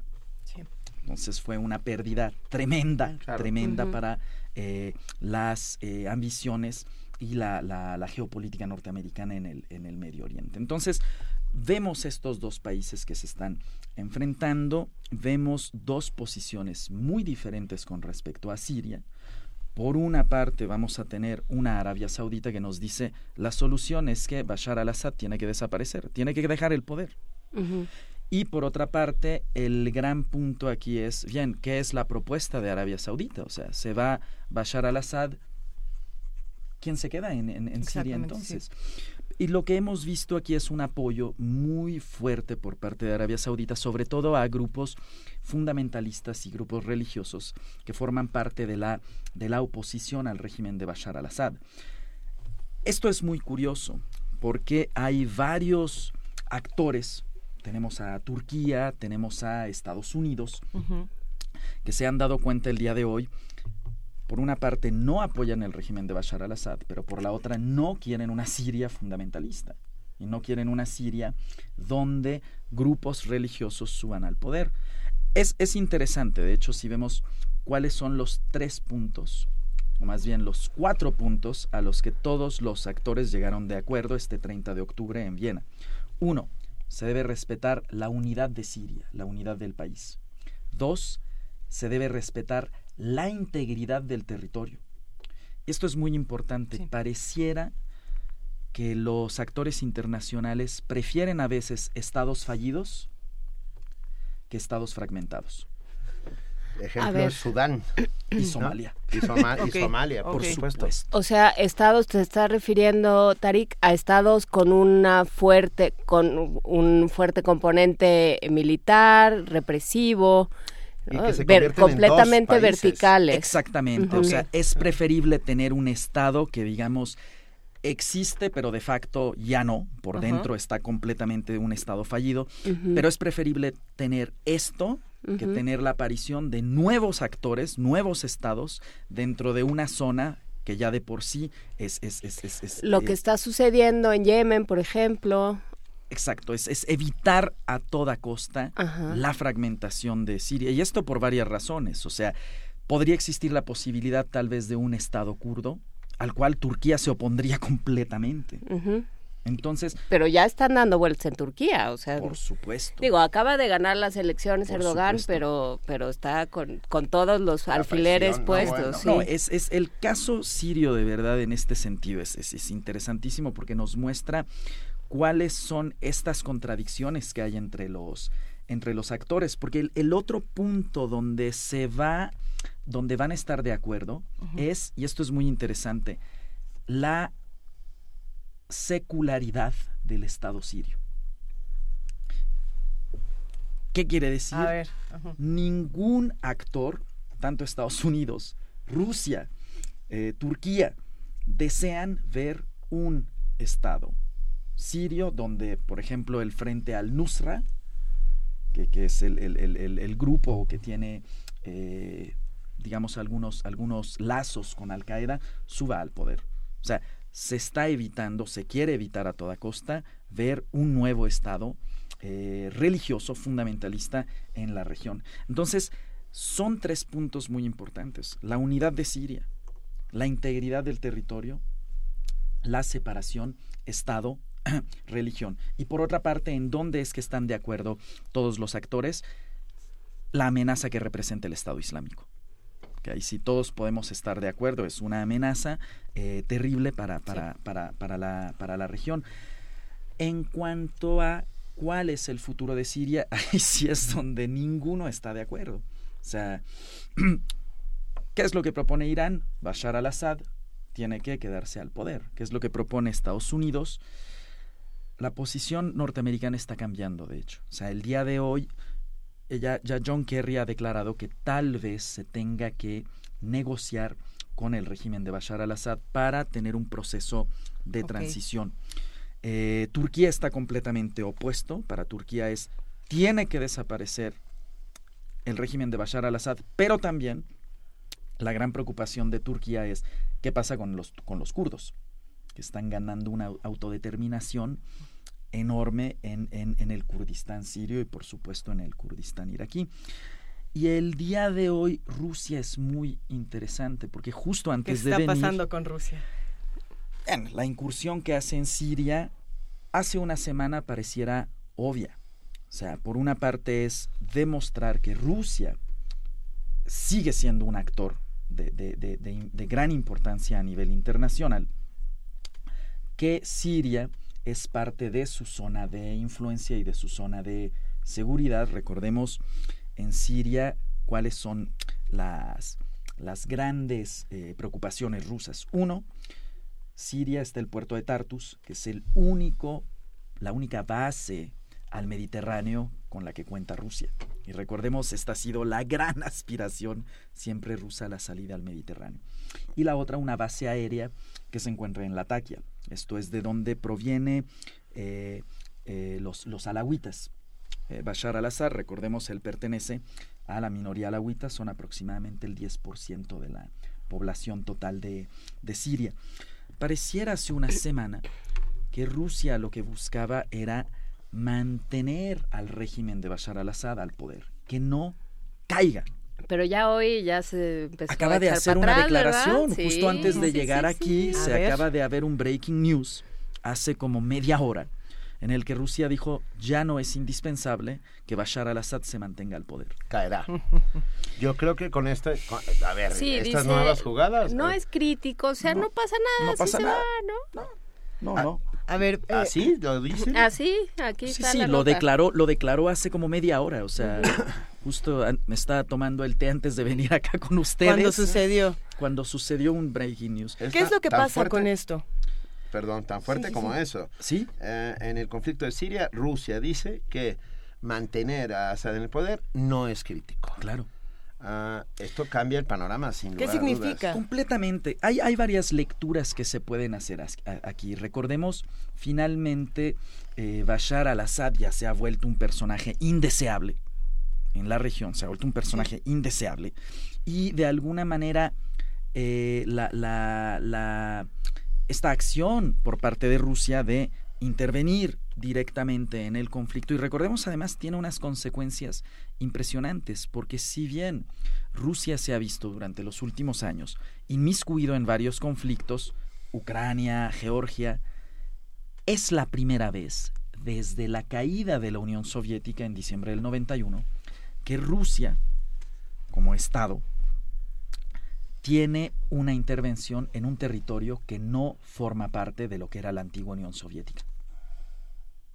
Entonces es una implicación impresionante, porque recordemos, la, la última acción ¿sí? fuera de las fronteras es en Afganistán, y después de esto todas las intervenciones que va a haber por parte de Rusia son en territorios que formaban parte de la Unión. Entonces, bien, aquí hay varias lecturas. Por una parte, es, es, es decir, que se busque una solución al conflicto, pero una solución donde los intereses rusos también se tomen en cuenta. Y esta va a ser la intervención que se hace. A ver, ¿qué es lo que declara Rusia en un inicio? Vamos a, eh, a, a- a apoyar eh, todos los ataques en contra del Estado Islámico. Después, como a los 3, 4 días, Sergei Lavrov declara, bueno, en realidad nuestros ataques no son en contra del Estado Islámico, son en contra de todos los terroristas. Para Rusia, ¿quiénes son los terroristas?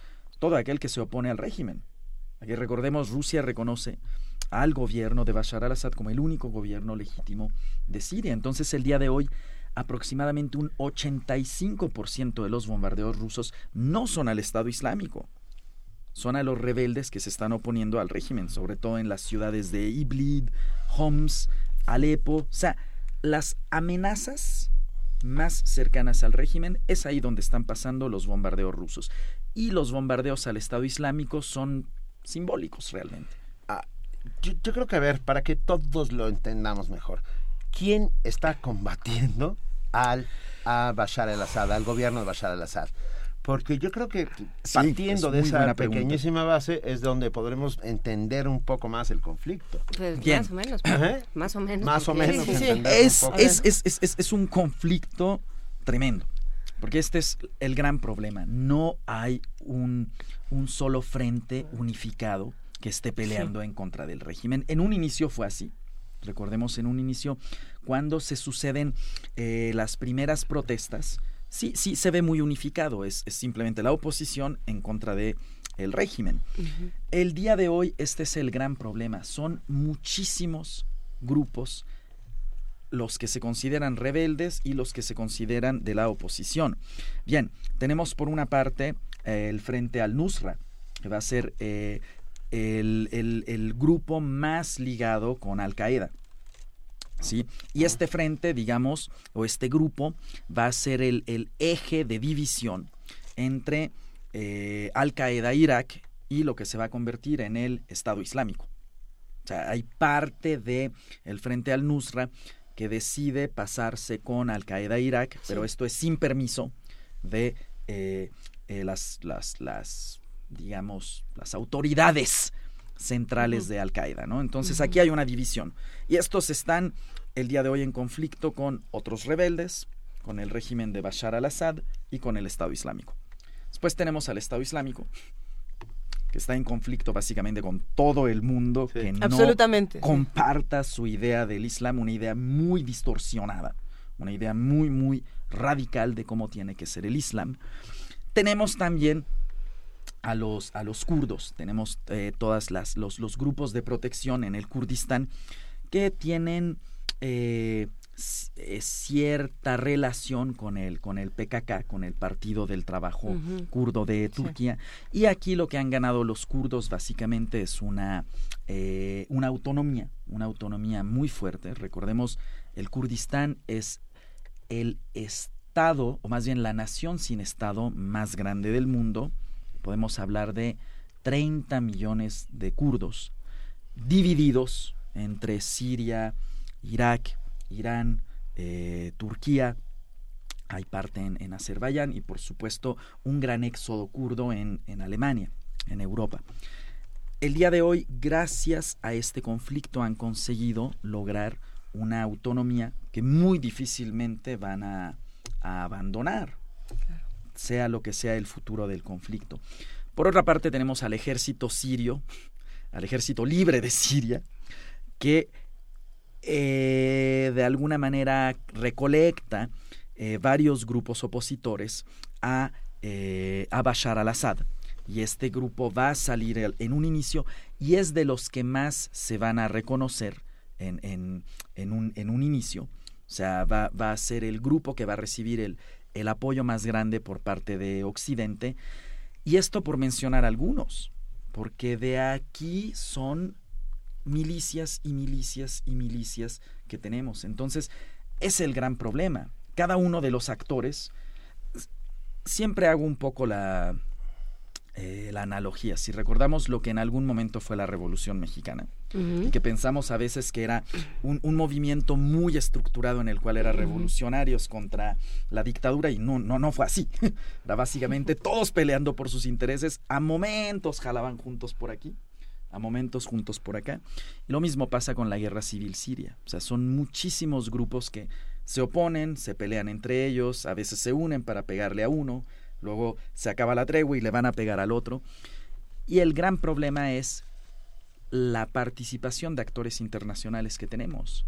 es que hacia allá iba yo porque justamente por eso por eso llama la atención esta cumbre en Viena, ¿no? Claro cómo hay, o sea, cómo el tema es un país y casi un individuo, ¿no? Que es Bashar el-Assad. Así es. Y, y, vienen declaraciones como la de Putin diciendo, ya ven, ya ven por querer poner sus, por querer establecer sus parámetros occidentales y querer tener una democracia como las que les gustan a ustedes. Eso es lo que pasa. Así es, así es, no, completamente. O sea, Cabe la atención, llama mucho la atención de quiénes fueron invitados a la cumbre, o sea, va a ser Estados Unidos, va a ser Arabia Saudita, va a ser Turquía, va a ser Irán, van a ser los países del Golfo, va a ser la Unión Europea, por supuesto, eh, delegados franceses, delegados alemanes, eh, Rusia, China. ¿A quién no se invita?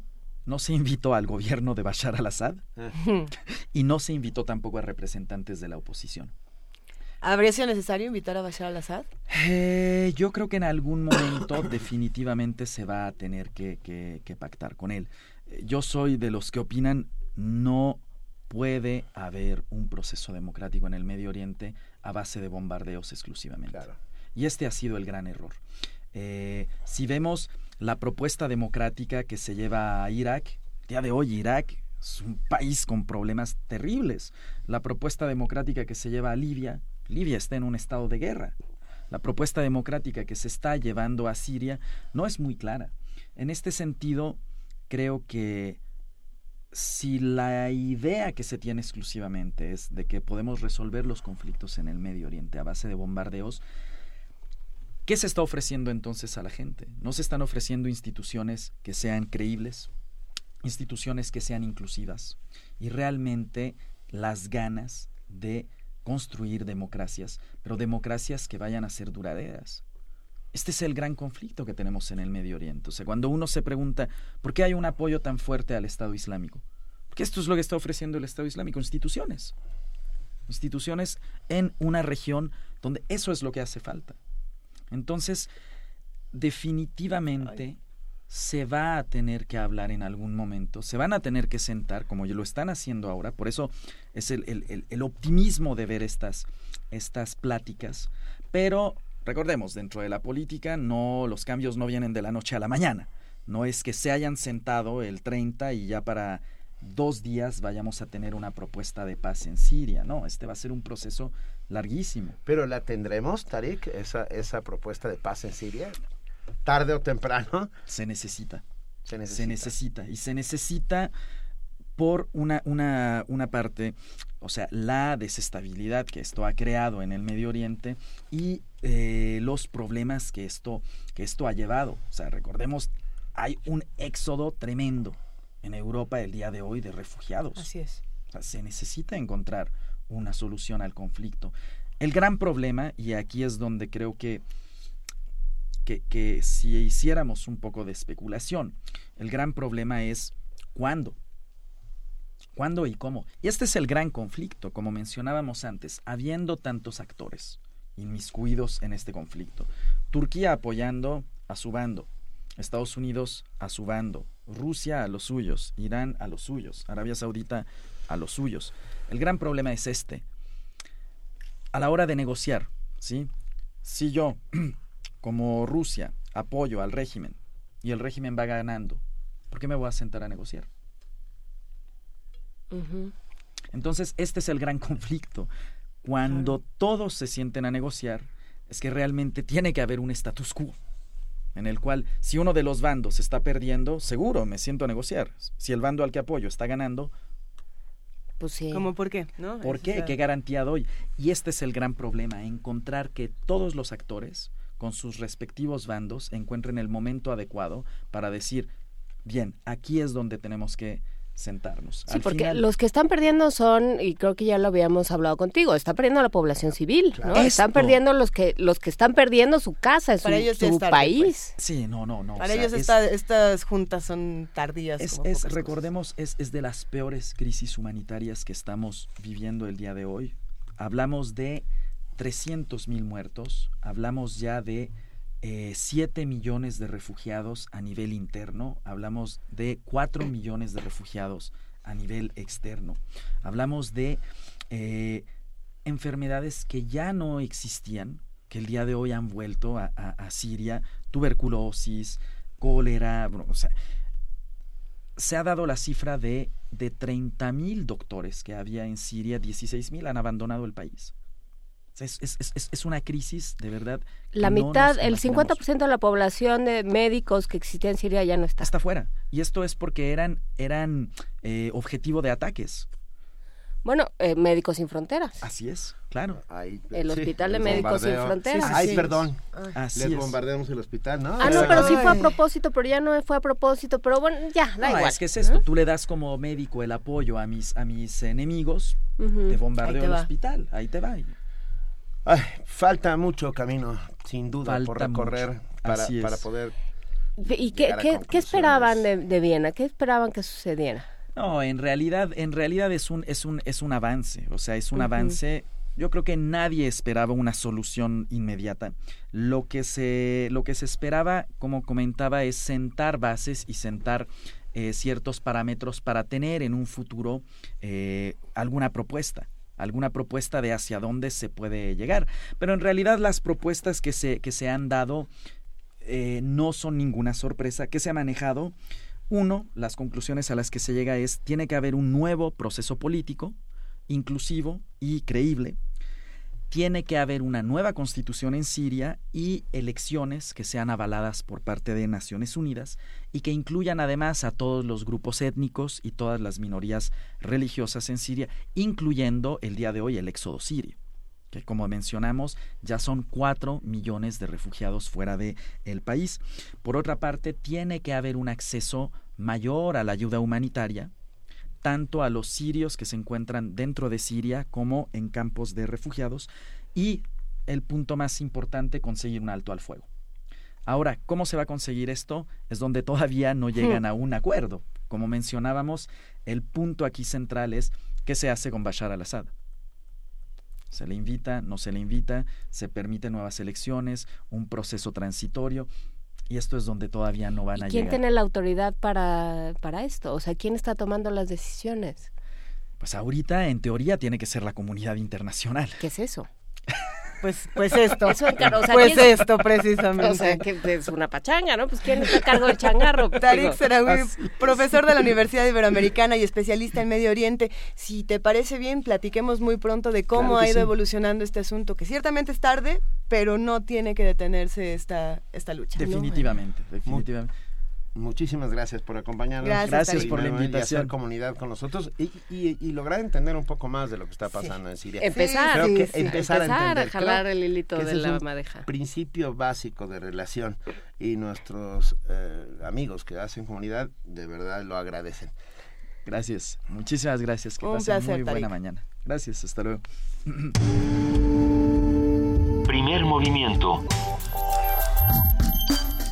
Donde todos rugen, el puma ronronea.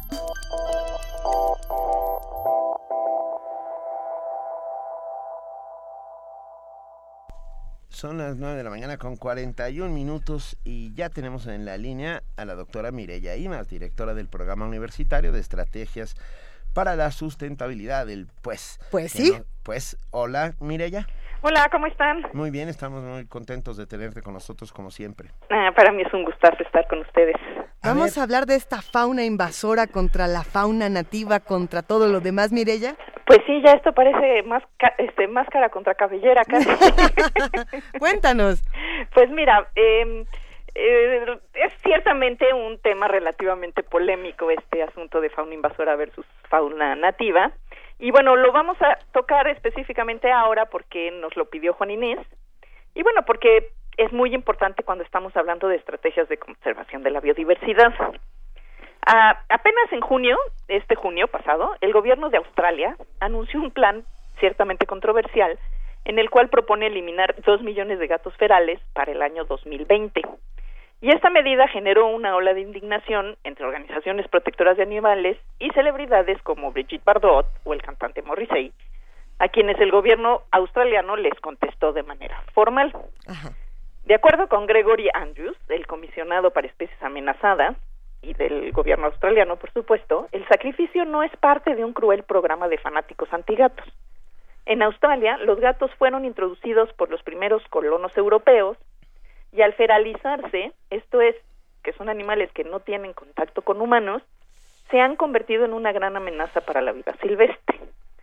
Se calcula que los gatos ferales o asilvestrados son responsables de la extinción de al menos 27 mamíferos australianos, como el bilby, el bandicoot del desierto y el ratón orejón saltarín. El gobierno australiano considera que 124 especies endémicas, es decir, que solamente están en Australia, están en inminente peligro de extinción debido a la depredación por gatos ferales. Así pues, el problema es mayúsculo, porque se calcula que existen al menos 20 millones de gatos ferales en Australia y que cada uno de ellos es capaz de matar unos cinco animales por día. Así que la medida abarca, la de eliminar eh, al 2 millones, al 10% de la población gatuna feral. A escala global, y de acuerdo con la Unión Internacional para la Conservación de la Naturaleza, la IUCN por sus siglas en inglés, los gatos ferales son responsables de al menos 14% de las extinciones de especies de aves, mamíferos y reptiles que habitan en las islas.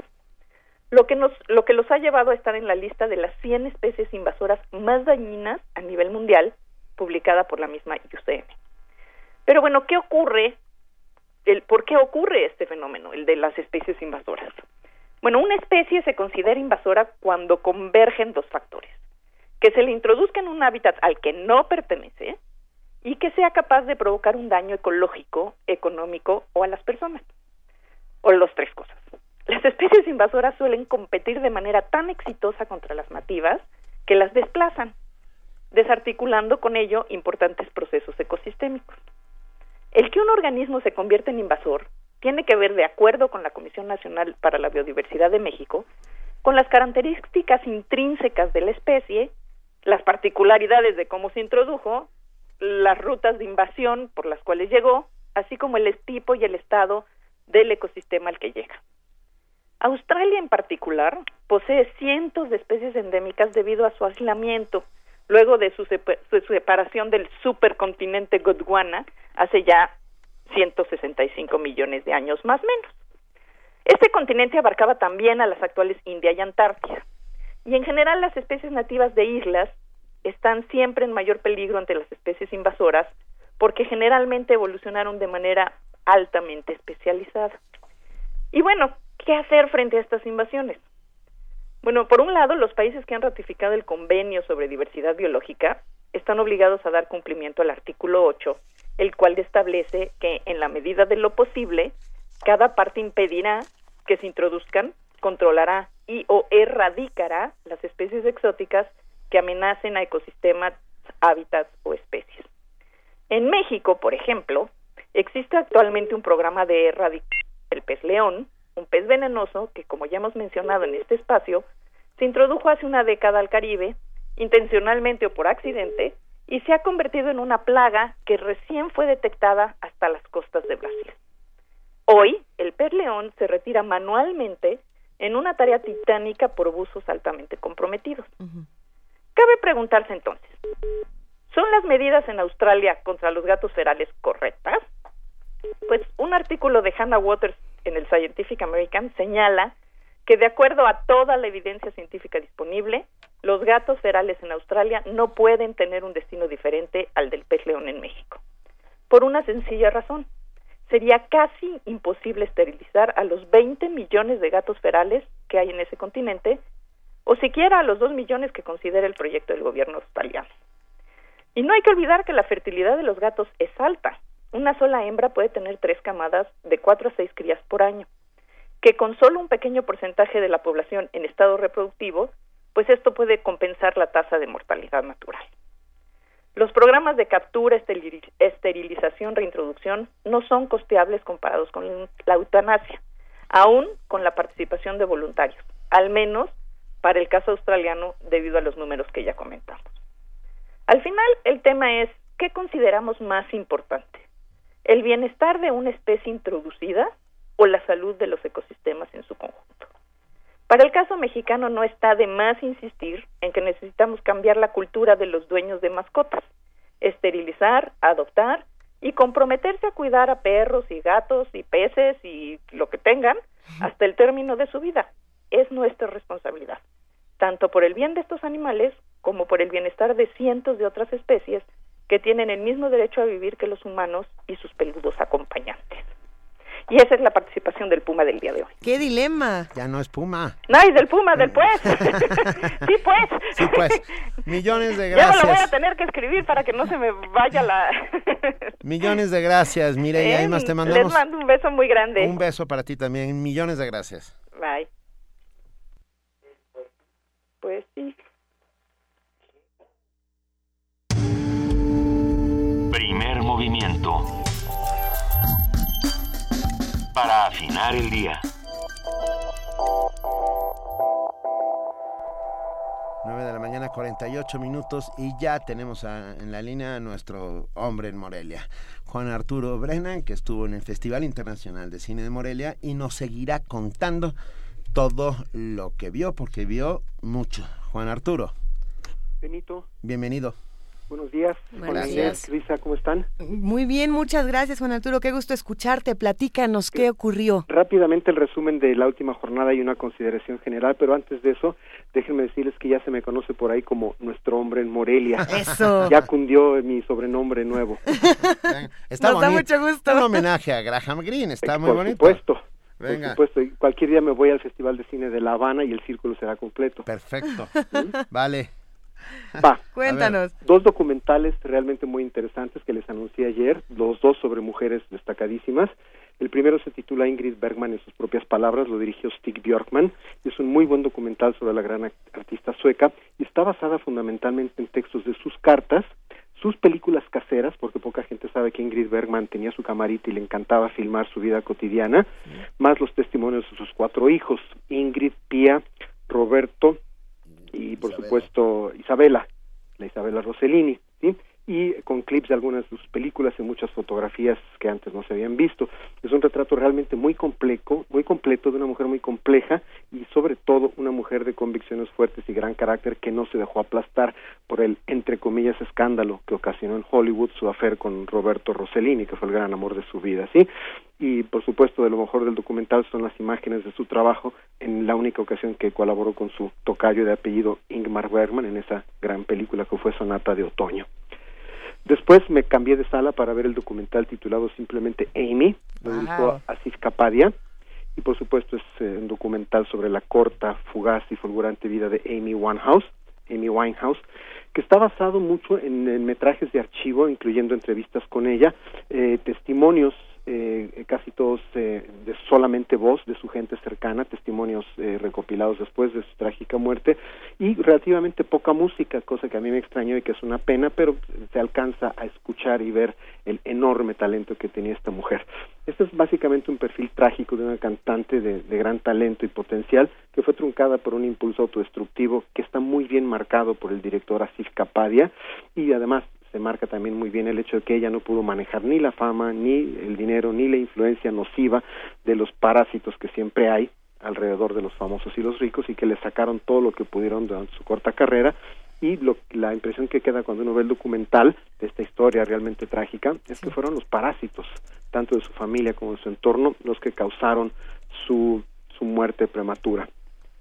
Después de una película extrañísima pero muy divertida que se llama Anomaliza, de este extraño y exitoso guionista y ahora director que es Charlie Kaufman, ¿Cómo no? no que vamos se ha hecho muy famoso por sus eh, enredadas historias, que aquí codirige con Duke Johnson un, eh, un guion del propio Kaufman, que raro como todo lo que él hace, que es un argumento aparentemente muy convencional de un conferencista que va de viaje a dar una conferencia que se liga a una mujer en ese viaje de trabajo y poco más, pero está esto contado en una atractiva técnica de animación tridimensional, semi-realista, es decir, un poquito a mitad del camino entre el uno y el otro, y con un gimmick narrativo típico de Charlie Kaufman.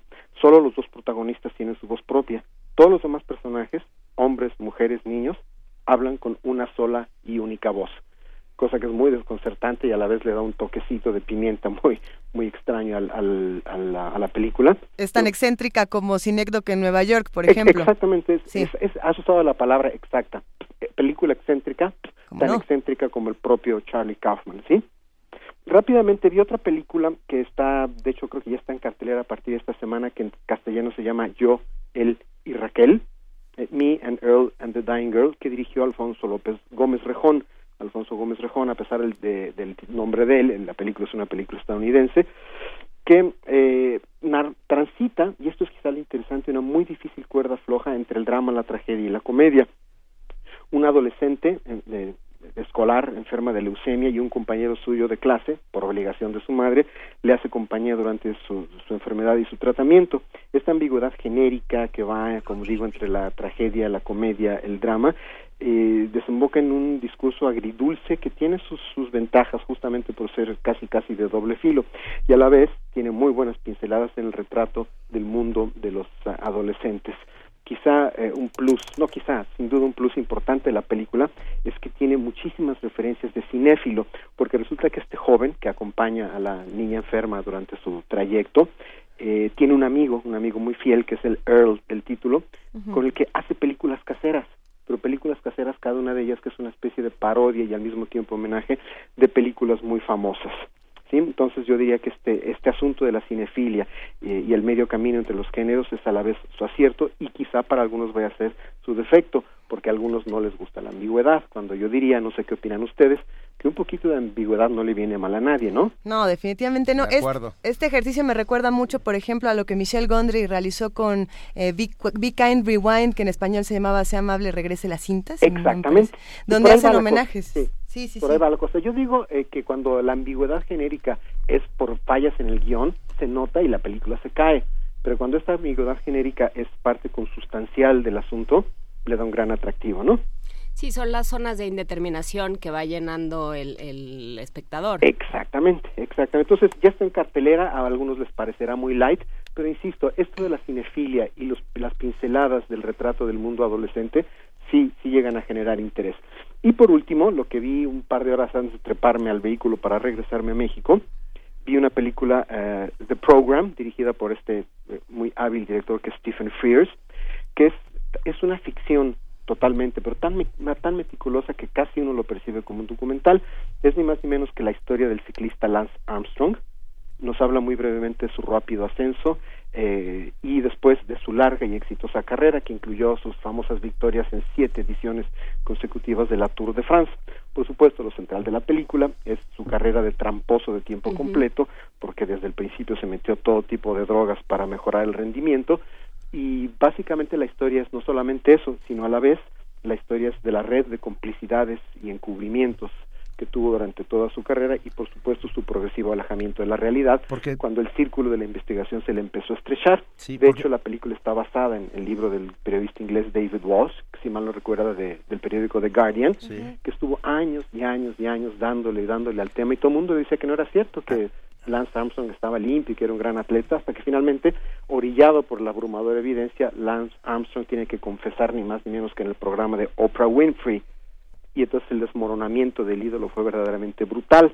Curiosamente, esto se parece un poco a la película de Amy Winehouse, ¿no? En Alguien verdad. que sube hasta la cima y que se desmorona y se despeña, aunque los resultados fueron muy distintos, ¿no?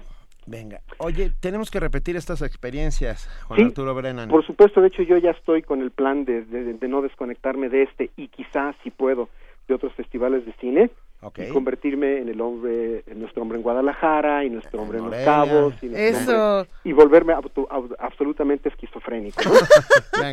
Yo quería nada más concluir con el hecho de que eh, por experiencia de los pocos festivales de cine a los que he ido, por desgracia, que después suelen resultar muy anárquicos y desordenados, como el famoso FICO de la Ciudad de México, que a veces sí podría ser un infierno de anarquía, aunque había muy buen cine. Este de Morelia, al que acabo de, de estar como vuestro hombre en Morelia, me parece que fue muy destacado, no solamente por la programación, sino por una organización muy eficaz, muy eficiente, muy, muy limpia, transparente, este, muy proactiva. Y en general creo que esto redundó mucho en la satisfacción de los propios cineastas representados, del público que asistió muy numerosamente. Y esto ah, sí hay que señalarlo porque normalmente, insisto, los festivales de este y otro tipo suelen caer en la anarquía. Este fue muy, muy bien organizado y muy, muy bien llevado a cabo. Venga, te mandamos un enorme abrazo a nuestro hombre en Morelia, Juan Arturo Brennan. Que me convertiré en otra cosa Y pronto. que te Eso. Eso, eso es. Bueno, ya, ya iba a ser una broma, pero ya no tenemos tiempo. Te mando un enorme, te mandamos todos un enorme abrazo y te agradecemos de verdad infinitamente este, este, esto que has hecho con nosotros durante estos tres días, que ha sido, ha resultado una experiencia apasionante. Para mí también ha sido muy bueno y les agradezco mucho la hospitalidad en su espacio y pronto les estaré llamando desde alguna otra parte, musical, cinematográfica o de lo que se pueda. que así sea. Nos da mucho gusto. Abrazos, Juan Arturo Abrazos Brennan. para los tres y para la producción también. Gracias. Chao.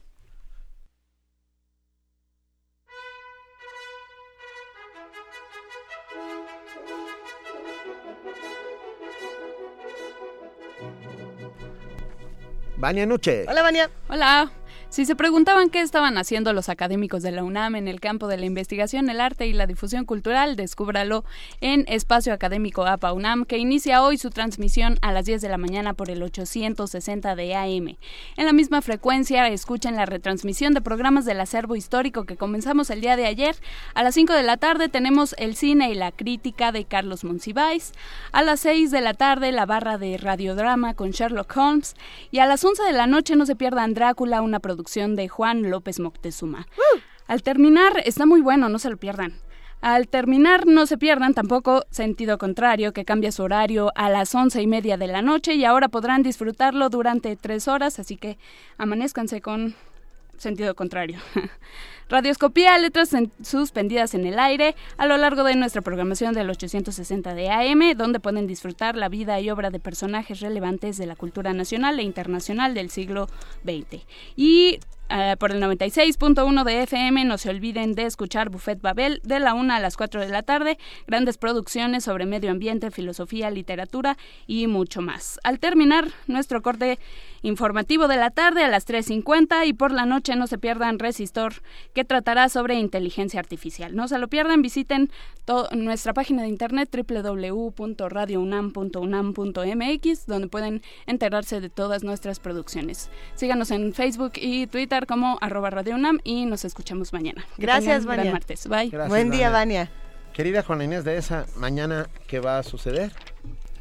Querido Benito Taibo, mañana, mañana, les cuento. Les cuento, no, vamos a hablar sobre el libro álbum. Eh, vamos a hablar sobre el filigio, vamos a hablar sobre la encuesta de hábitos de lectura en México que suelta mañana el Conaculta, vamos a hablar sobre bombazos en el Estado de México, un montón de cosas. Eh, estén, estén por aquí que se va a poner interesante. Que aquí estaremos sin duda nosotros. Gracias, Juan Inés de esa. Gracias. Gracias, un placer, Benito. querida Luisa Iglesias. Querido Benito Taibo, un privilegio. Nos despedimos y nos escuchamos mañana de 7 a 10 de la mañana a través del 96.1 de FM Radio UNAM. Esto fue Primer Movimiento. El mundo desde la universidad.